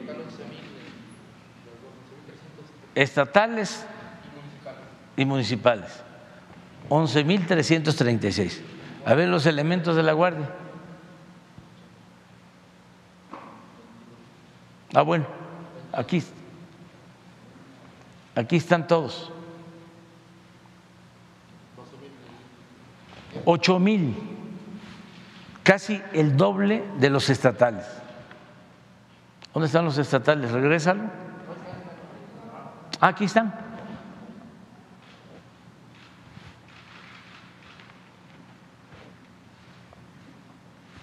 ¿Cuál distinción partidista? Se gobierna para todos, se cuida a todos.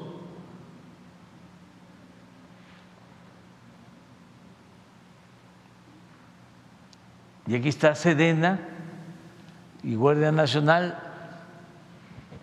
12 mil. Y Policía Estatal y Municipal, 11 mil.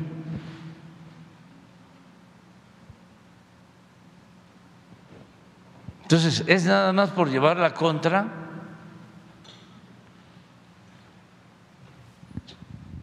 Pero en fin. Sobre su informe de ayer, presidente, usted mencionó una carta del presidente Biden. Preguntarle si esa carta es la respuesta a la misiva que usted le envió para tratar el tema de las solicitudes de consulta en el asunto energético y de ser así, ¿Qué le contestó el presidente Biden sobre este asunto de las inquietudes que hay sobre el manejo de la política energética? Sobre eso no quiero este, eh, plantear nada porque eh, hicimos un acuerdo muy respetuoso. Yo envié una carta, él me respondió eh, en muy buenos términos le agradezco su trato. Lo que dije ayer es lo que puedo repetir ahora con un añadido. A ver si con eso este, quedan ustedes conformes, si no del todo, bueno en una parte. ¿Por qué no pones lo que dije ayer? Y les voy a dar el agregado. El texto. Es muy importante porque él me dice, y esto es bueno que lo sepa la gente, todo el pueblo.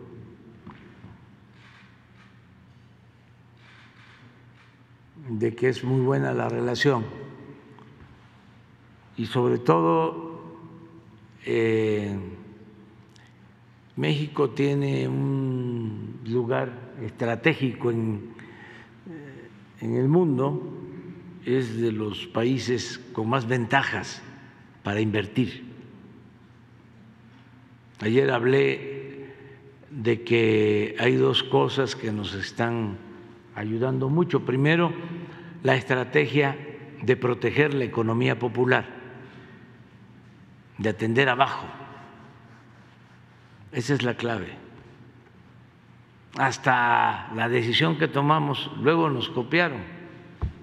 No vamos a cobrar derechos de autor. Este, pero tomamos la decisión de mantener el subsidio a los energéticos, a pesar de los incrementos en las gasolinas a nivel mundial y del diésel. Y nos ha significado destinar 290 mil millones de pesos de subsidio. Pero si no hubiésemos hecho eso, la inflación no sería de 8.2, sino del 14%. Y se hubiese caído el poder adquisitivo del salario de millones de mexicanos. Entonces, aún con ese subsidio, los ingresos del gobierno son hasta ahora de 2.4% más que el año pasado en términos reales. Es decir, considerando inflación, si, se, si no se considerara la inflación, estamos hablando de un incremento en los ingresos del gobierno de más del 10% con relación al año pasado. Y incluyendo el subsidio a los energéticos. Ya en otros países nos este, secundaron con esta política, pero que desde luego no tiene nada que ver con el pensamiento neoliberal, porque no somos iguales. Para el neoliberalismo, para los tecnócratas, subsidio es equivalente a demonio, porque se dedicaron a satanizar el subsidio, aun cuando se siguieron entregando subsidios en todo el mundo. Yo creo que una de las sociedades más subsidiadas es precisamente Estados Unidos. Pero acá, como todo fue en extremo, los tecnócratas dejaron sin apoyo a todos y desde luego abandonaron por completo a los pobres. Pero ya esto ya cambió. Entonces, lo que digo es, es esto.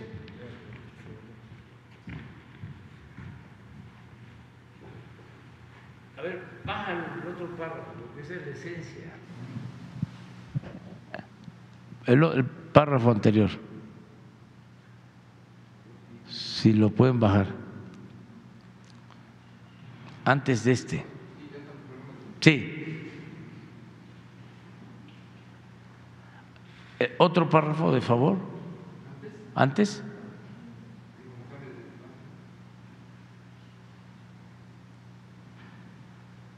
Nada más para la entrada.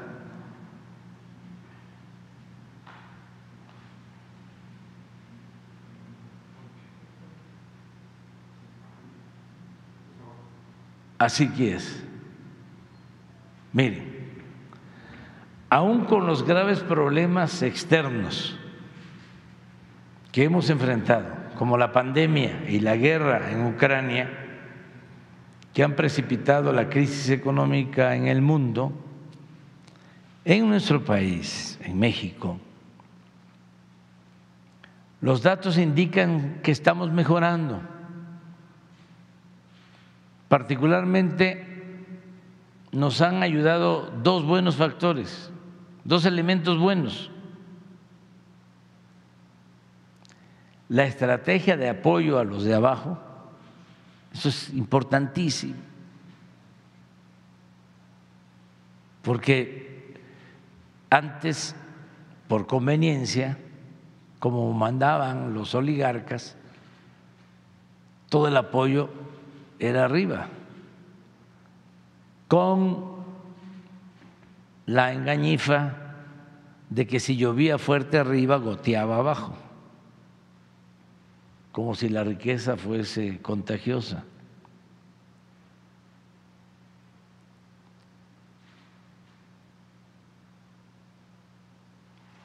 la estrategia de apoyo a los de abajo. Eso no debemos de omitirlo. Y el otro elemento bueno, las ventajas del tratado comercial con Estados Unidos y Canadá. Esto nos distingue en el mundo. ¿eh? Hay otras cosas que también distinguen a la política de México con relación a otros países. Pero estos dos elementos.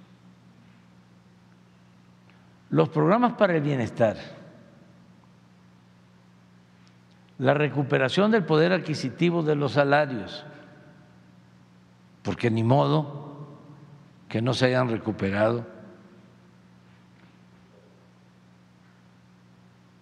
los salarios, el poder adquisitivo, lo puedo probar. El salario mínimo ha crecido 65, 70% en términos reales durante el tiempo que llevamos.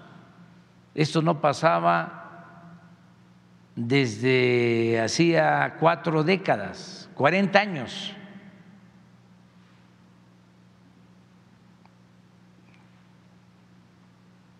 El aumento en las remesas enviadas por nuestros queridos paisanos a sus familiares. En esto nuestros adversarios, los expertos, dicen, es que esto no es un mérito, desde luego es una aportación de nuestros paisanos, pero han estado eh, solidarios con nuestro país, porque le tienen confianza al gobierno actual.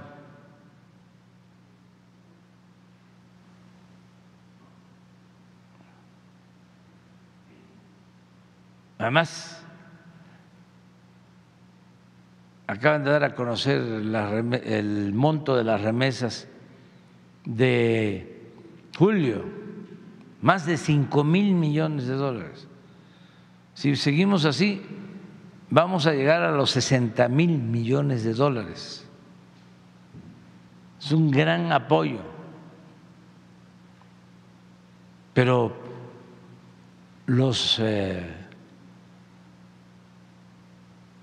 expertos que no se caracterizan por la honestidad intelectual, toman en cuenta nada más lo que dije, aumento en las remesas. Dice, eso no tiene nada que ver. ¿Cómo no? Sí tiene que ver con nosotros. Desde luego, es lo que envían los migrantes a sus familiares. Pero no ponen los programas para el bienestar. Eso lo omiten en el análisis. Por eso hablo de que no hay objetividad. Y es deshonestidad intelectual y tampoco la recuperación del poder adquisitivo.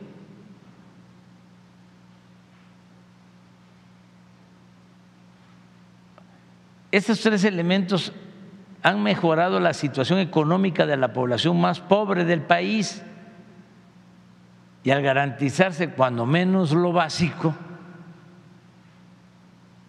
se ha mantenido la paz y ha permanecido encendida la llama de la esperanza. Pero lo otro, que nos ha ayudado mucho, al mismo tiempo México está considerado en el mundo como uno de los países con más potencial para invertir y hacer negocios. También esto podrían decir los analistas, pues esto es un asunto de las circunstancias, por la guerra en Ucrania, por eh, las diferencias entre Estados Unidos y China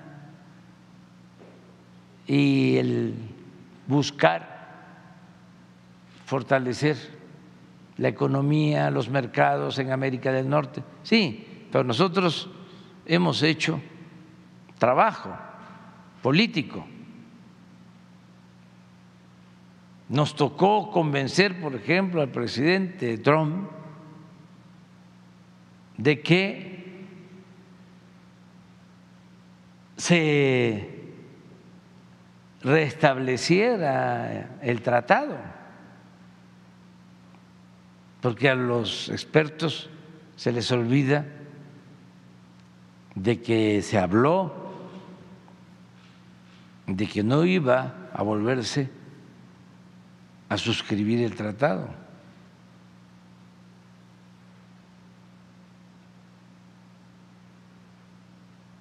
Incluso se llegó a plantear de que lo podíamos resolver con un acuerdo bilateral,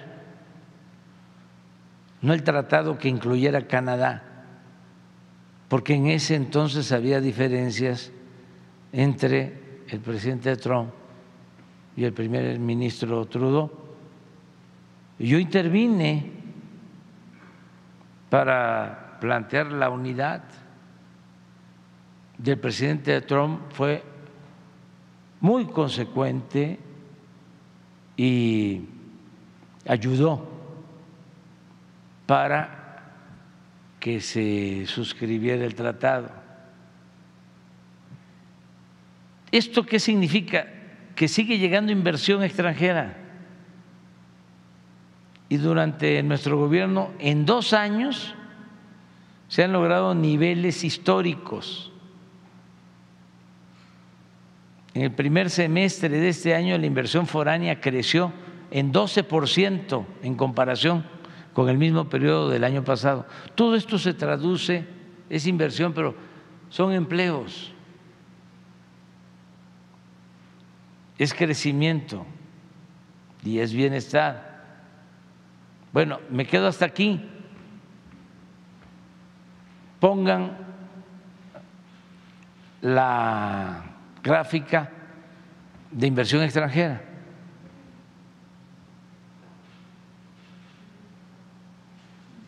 Yo ofrezco, disculpa, ¿no? Porque me tardo, pero es mi momento también, es mi oportunidad. O sea,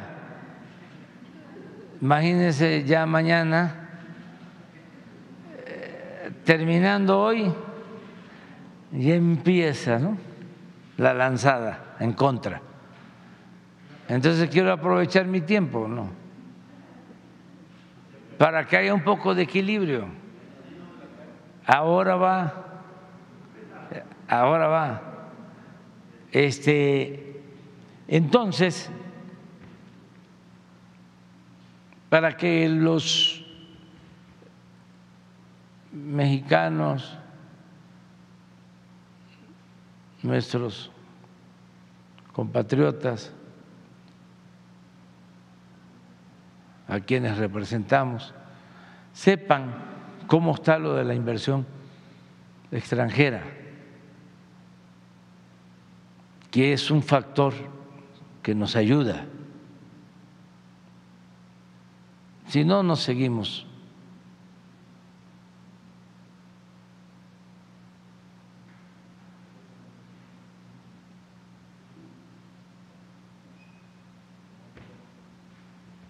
Esto es, miren, si se analiza desde que llegamos, crecimiento, pero aquí más, y aquí mucho más. Cuando hablo del 12%, le estoy quitando esto, que tiene que ver con la operación que hizo Televisa con Univisión y con la reestructuración de Aeroméxico. No lo tomo en cuenta. De todas maneras, el crecimiento en el primer semestre es del 12%.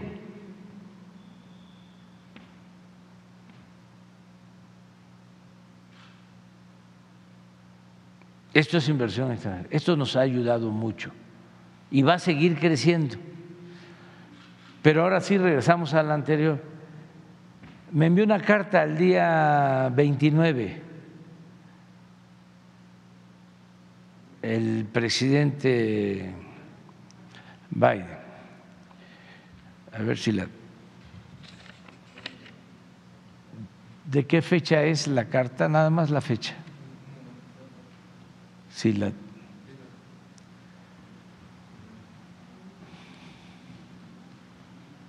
Hace como tres días o cuatro. ¿Eh? 29. Entonces, me dice esto, es que es lo único que puedo mencionar. Voy a explicarlo. Según la información que me acaba de transmitir en una carta mi amigo el presidente Biden, lo cito textualmente, me dice, esto es de, de la carta, el comercio bilateral en bienes entre Estados Unidos y México ha alcanzado los 384 mil millones de dólares este año,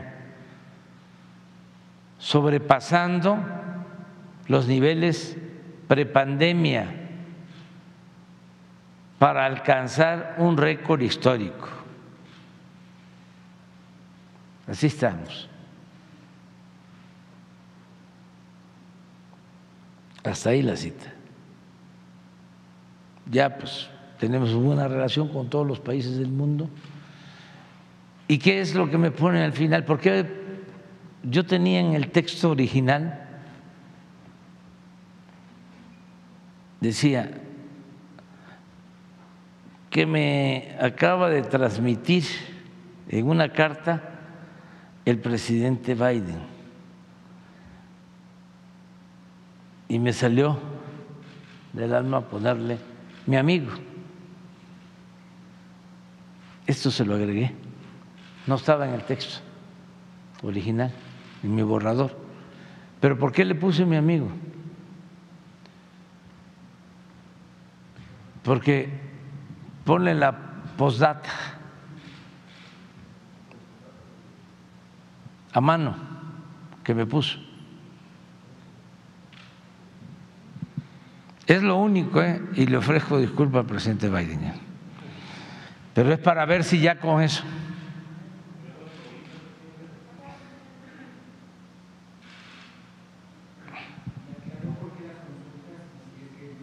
Todo, todo, todo, todo, todo, todo, y en muy buenas, eh, con muy buenas relaciones, en muy buen plan. Muy bien, muy bien. Sí, estoy satisfecho. Sí, pero estoy satisfecho porque este,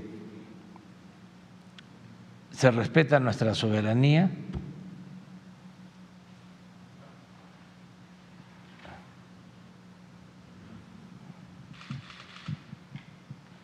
Ya nada más, bueno, esto, esto, esto es el fin de la carta.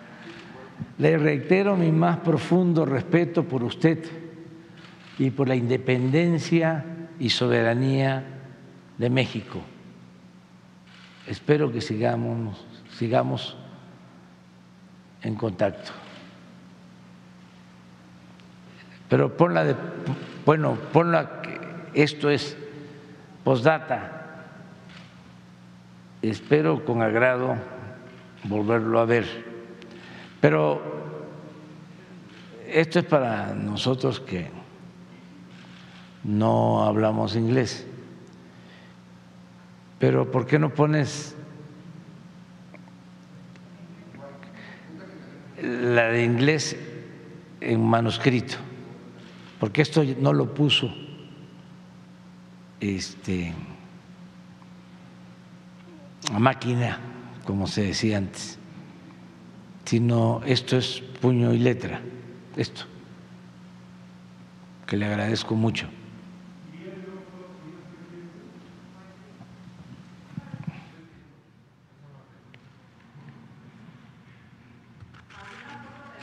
Laura la debe tener.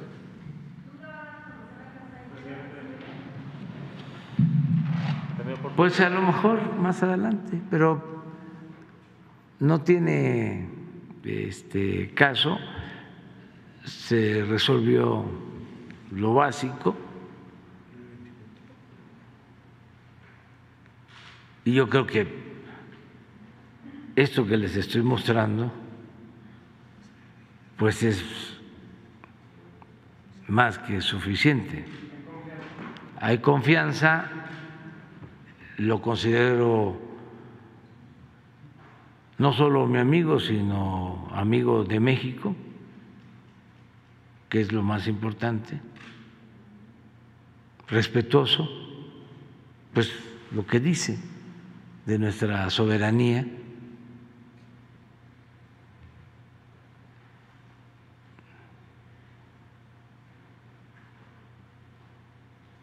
Si lo están buscando.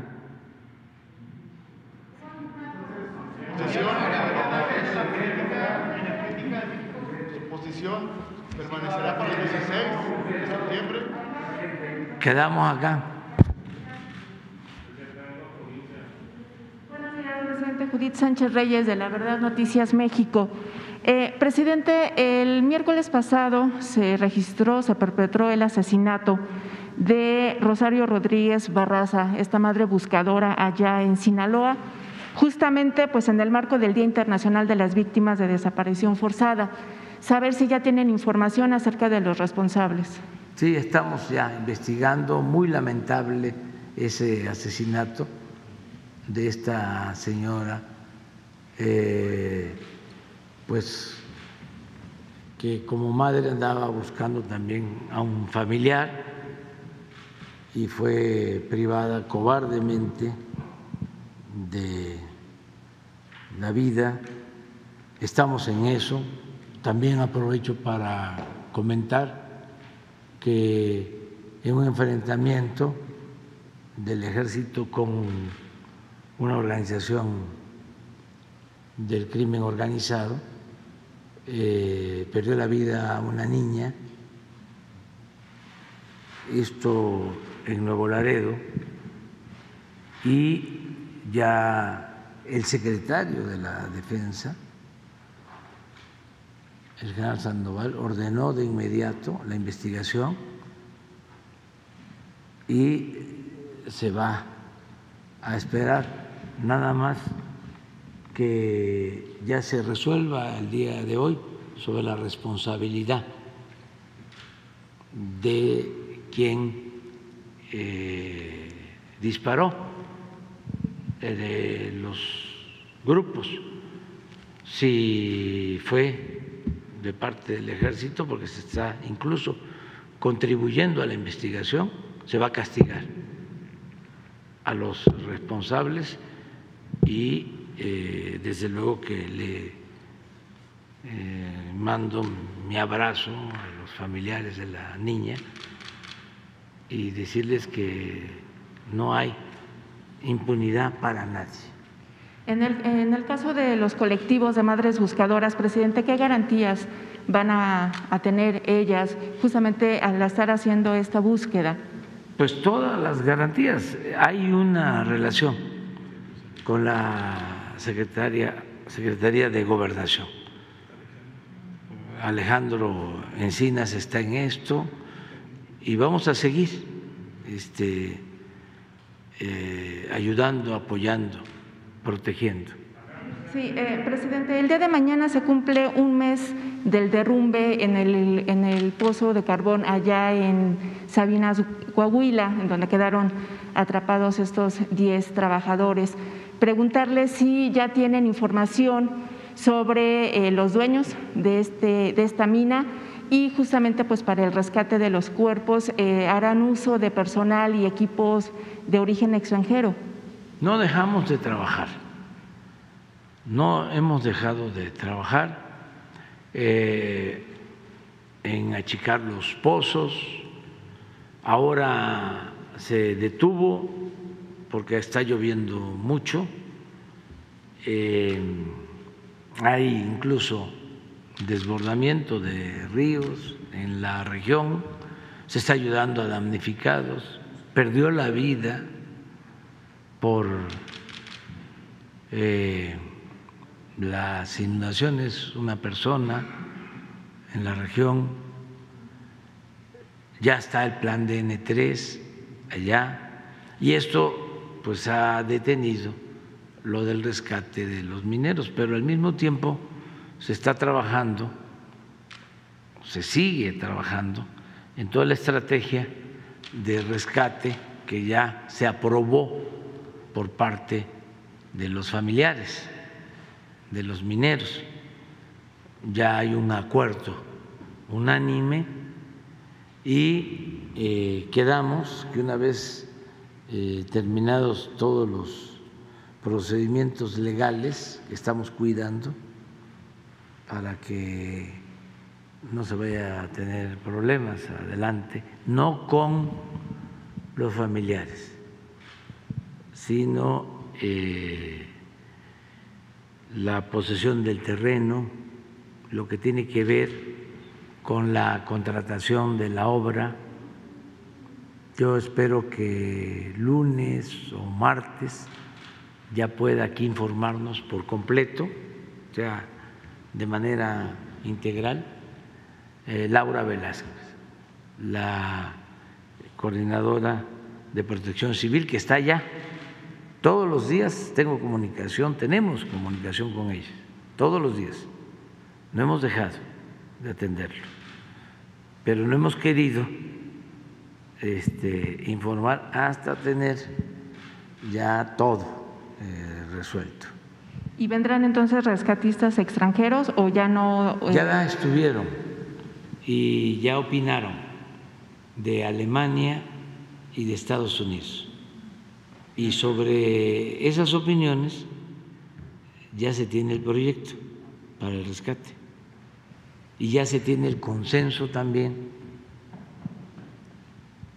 la anuencia, la aceptación de los familiares. O sea, se ha seguido trabajando. No hemos querido informar por eh, que no queremos que se detenga el rescate. Pero entonces ya se tiene el nombre, el nombre de los dueños de... sí, sí, se tiene todo, se está avanzando y yo pienso que el lunes o martes este, Laura nos va a informar. Aquí está, miren, esto es...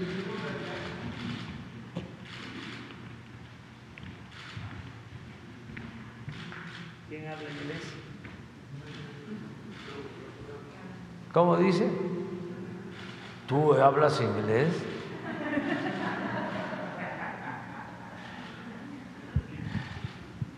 Esto es él.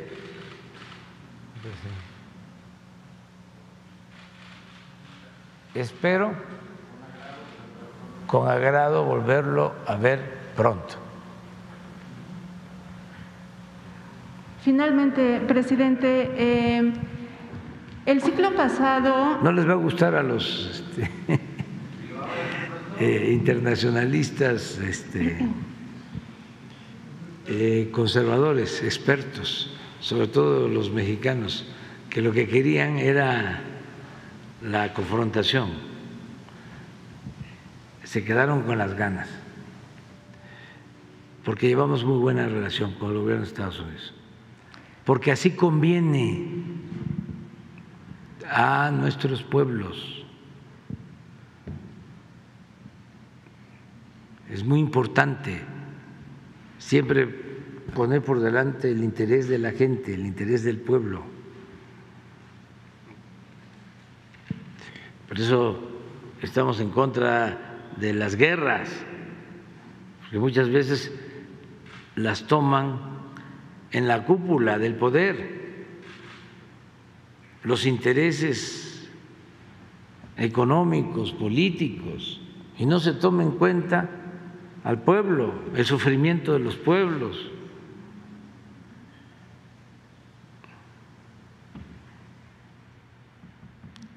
el daño que ocasionan. Entonces ahora es distinto, es qué conviene más a México, cómo podemos mantener buenas relaciones con Estados Unidos sin eh, dejar de ser un país libre, independiente, soberano. ¿Cómo logramos que haya respeto hacia los mexicanos, que no haya maltrato y al mismo tiempo pues entendernos porque tenemos una frontera en común de 3.180 kilómetros, pero además una historia que viene de lejos, de discrepancias, a veces de coincidencias. Imagínense, 40 millones de mexicanos que viven en Estados Unidos con familiares en México, pues tenemos que buscar acuerdos. Y más si tenemos la posibilidad de crecer con inversión extranjera, con inversión de Estados Unidos, que se beneficien los trabajadores mexicanos. Es un asunto, importante, pero a ver, seguimos. Sí. Finalmente, presidente, en el ciclo eh, pasado, en el ciclo escolar pasado, se, se determinó nuevamente establecer que los niños de, de nivel, este, de nivel primaria y secundaria no fueran eh, reprobados preguntar si este mecanismo va a seguir, sobre todo porque eh, ha causado eh, inquietud en el ámbito, por ejemplo, de los propios maestros, que incluso a nivel medio, superior y superior, pues han encontrado deficiencias incluso para hacer una escritura correcta. Y también los padres de familias han manifestado en el sentido de que piensan que con esta medida pudiera eh, ahondarse un poco más el déficit que se viene arrastrando y que se ahondó pues ahora con el asunto de la pandemia por COVID-19. Saber si esta dinámica seguirá y conocer su opinión como padre de familia con respecto a esta medida. Pues este eh, Leti va a tener una respuesta. Yo pienso que podría hacerlo en unos días más ¿O podrías explicarlo hoy o prepararte para dar una respuesta? A ver, sí.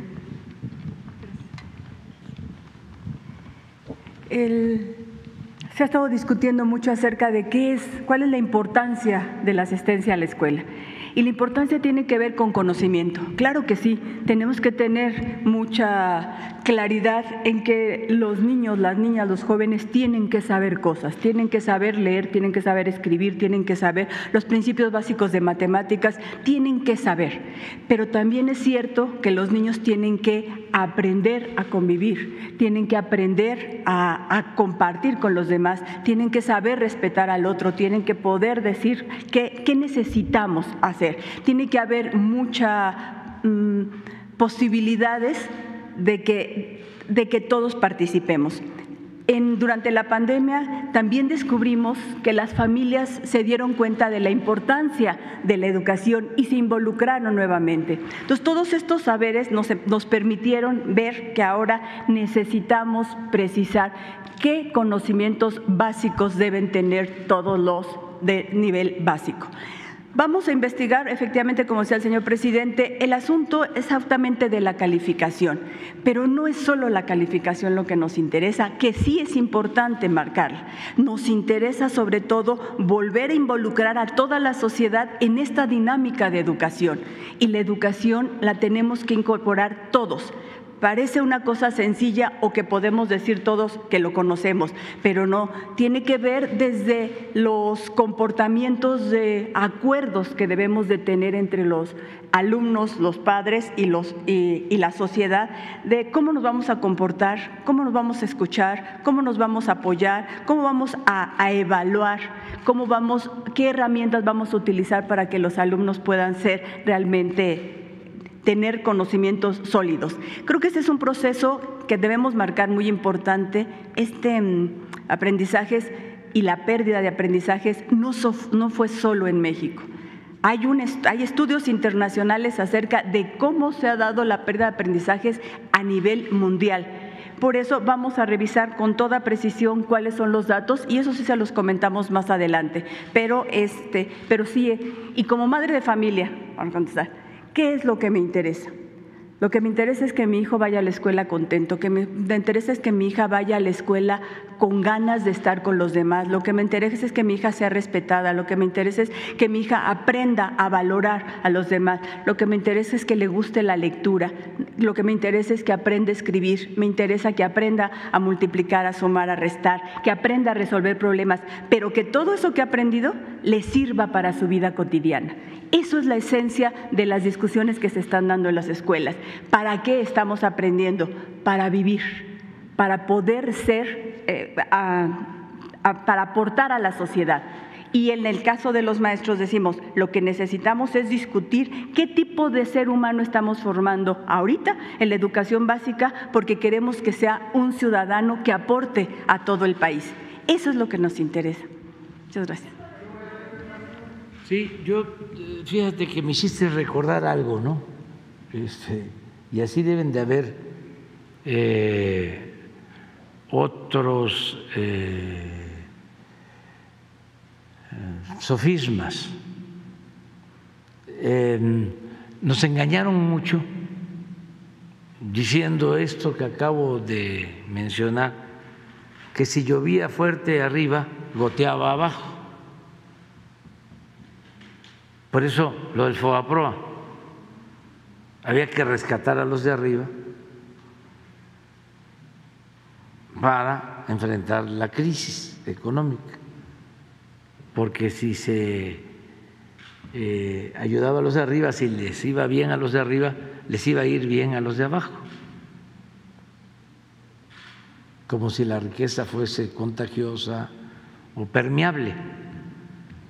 Pero tenían que inventar este sofisma para saquear.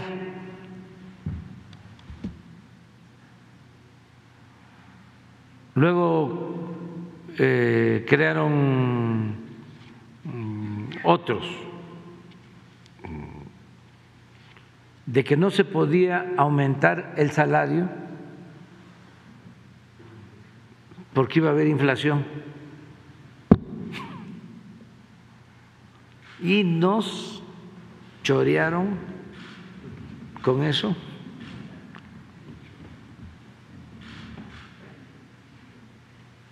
Más de 30 años. Usted la expresión chorear porque somos paisanos. Bueno, tú tienes que ver con Veracruz, yo también. Este, pero bueno, se usa ya y se usa en el sureste, chorear.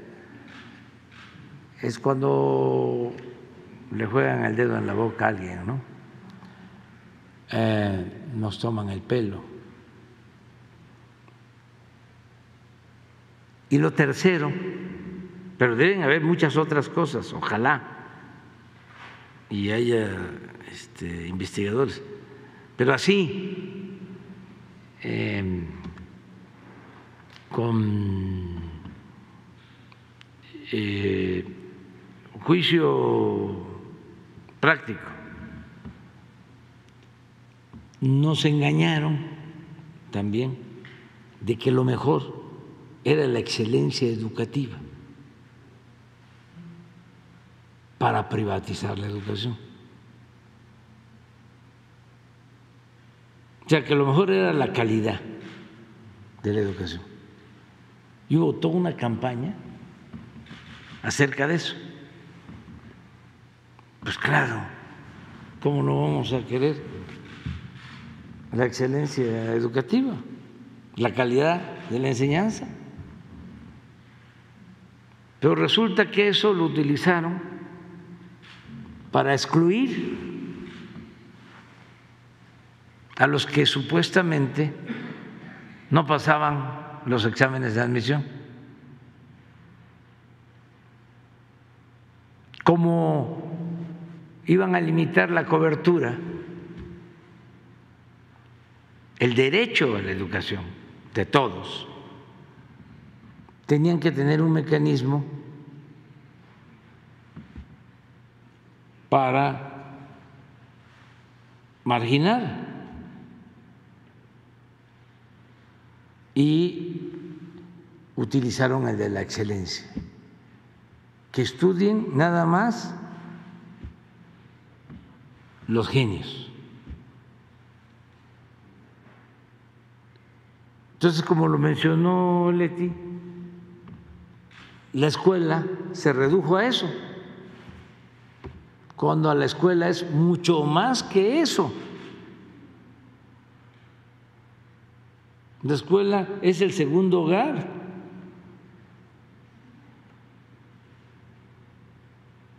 Es el que permite el desarrollo humano, la convivencia, es donde se da la práctica de la fraternidad, se socializan los conocimientos, se socializan los problemas. Hay muchos niños, niñas que encuentran más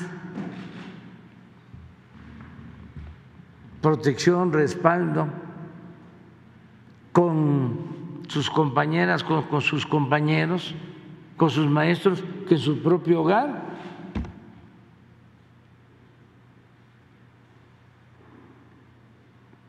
si no se va a la escuela, independientemente del nivel académico, pues entonces, ¿dónde se forma el niño, el adolescente? En la calle. ¿Quién es el maestro? El jefe de la pandilla en la calle. Es mil veces mejor tener a los niños, a los jóvenes estudiando, que tenerlos en la calle. Pero es de juicio práctico, es de sentido común. Pero todo esto lo fueron eh, introduciendo para manipular. Y así hay eh, muchas otras mentiras. Claro que queremos la calidad de la enseñanza, pero también que no se rechace a los que quieren estudiar. Es calidad y cobertura, calidad y derecho a la educación. Es que depende del concepto de conocimiento. Por ejemplo, Pablo Freire decía, la educación como práctica la libertad.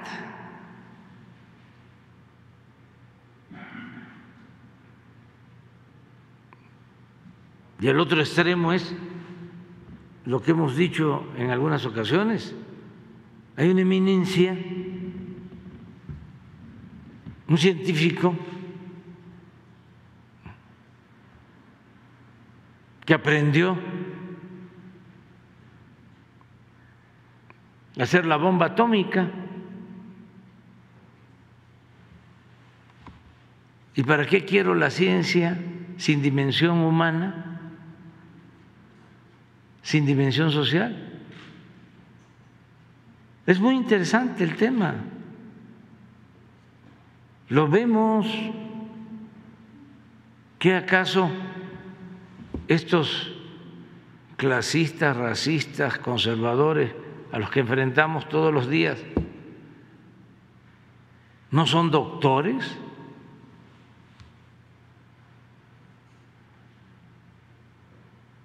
¿Dónde han estudiado?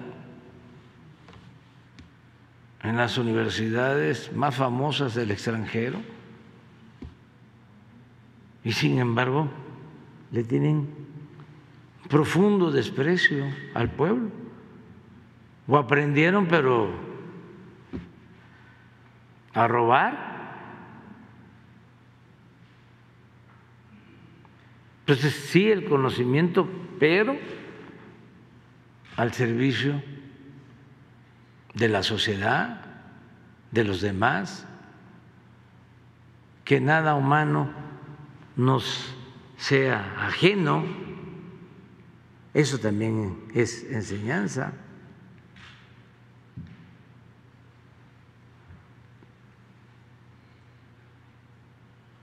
Imagínense uno de los escritores más famosos de México, de Sheridan.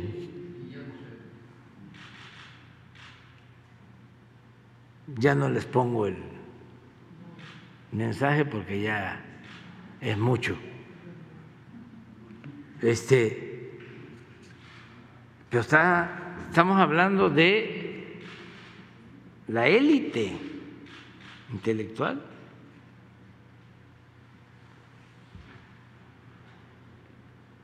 No estamos hablando de cualquier escritor o articulista. Bueno, ya vamos a terminar porque voy a una gira eh, de supervisión al tren Maya, pero antes de irme quiero este, presumir. Eh, ofrezco disculpa porque voy a tirar aceite este, ¿por qué no pones la encuesta? Miren cómo estamos. Esta es la encuesta que se hace cada semana de cómo están los gobernantes en el mundo. Ya nos este, acercamos a a Modi que está tremendo Modi, 375 de aprobación. Pero el de Tepetitán, el de Macuspana, dicen los adversarios, expertos intelectuales. El de Macuspana, 70, con mucho orgullo de Tepetitán. Macuspana, Tabasco. Y así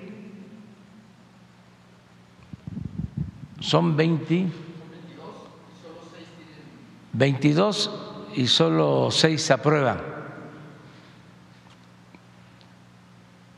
Bájala poco a poco.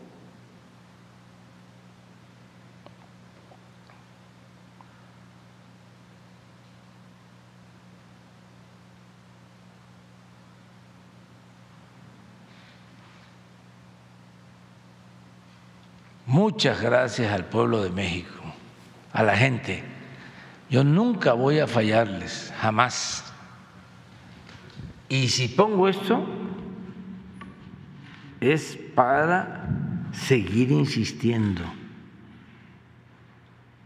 de que ya cambió la mentalidad del pueblo, que la revolución de las conciencias está dando frutos y que por más campañas sucias, negras, ya la gente no se deja chorear, no se deja manipular. Es otro pueblo, es eh, eh, algo excepcional. el nivel de conciencia de nuestra gente. Y amor con amor se paga. Bueno, nos vemos.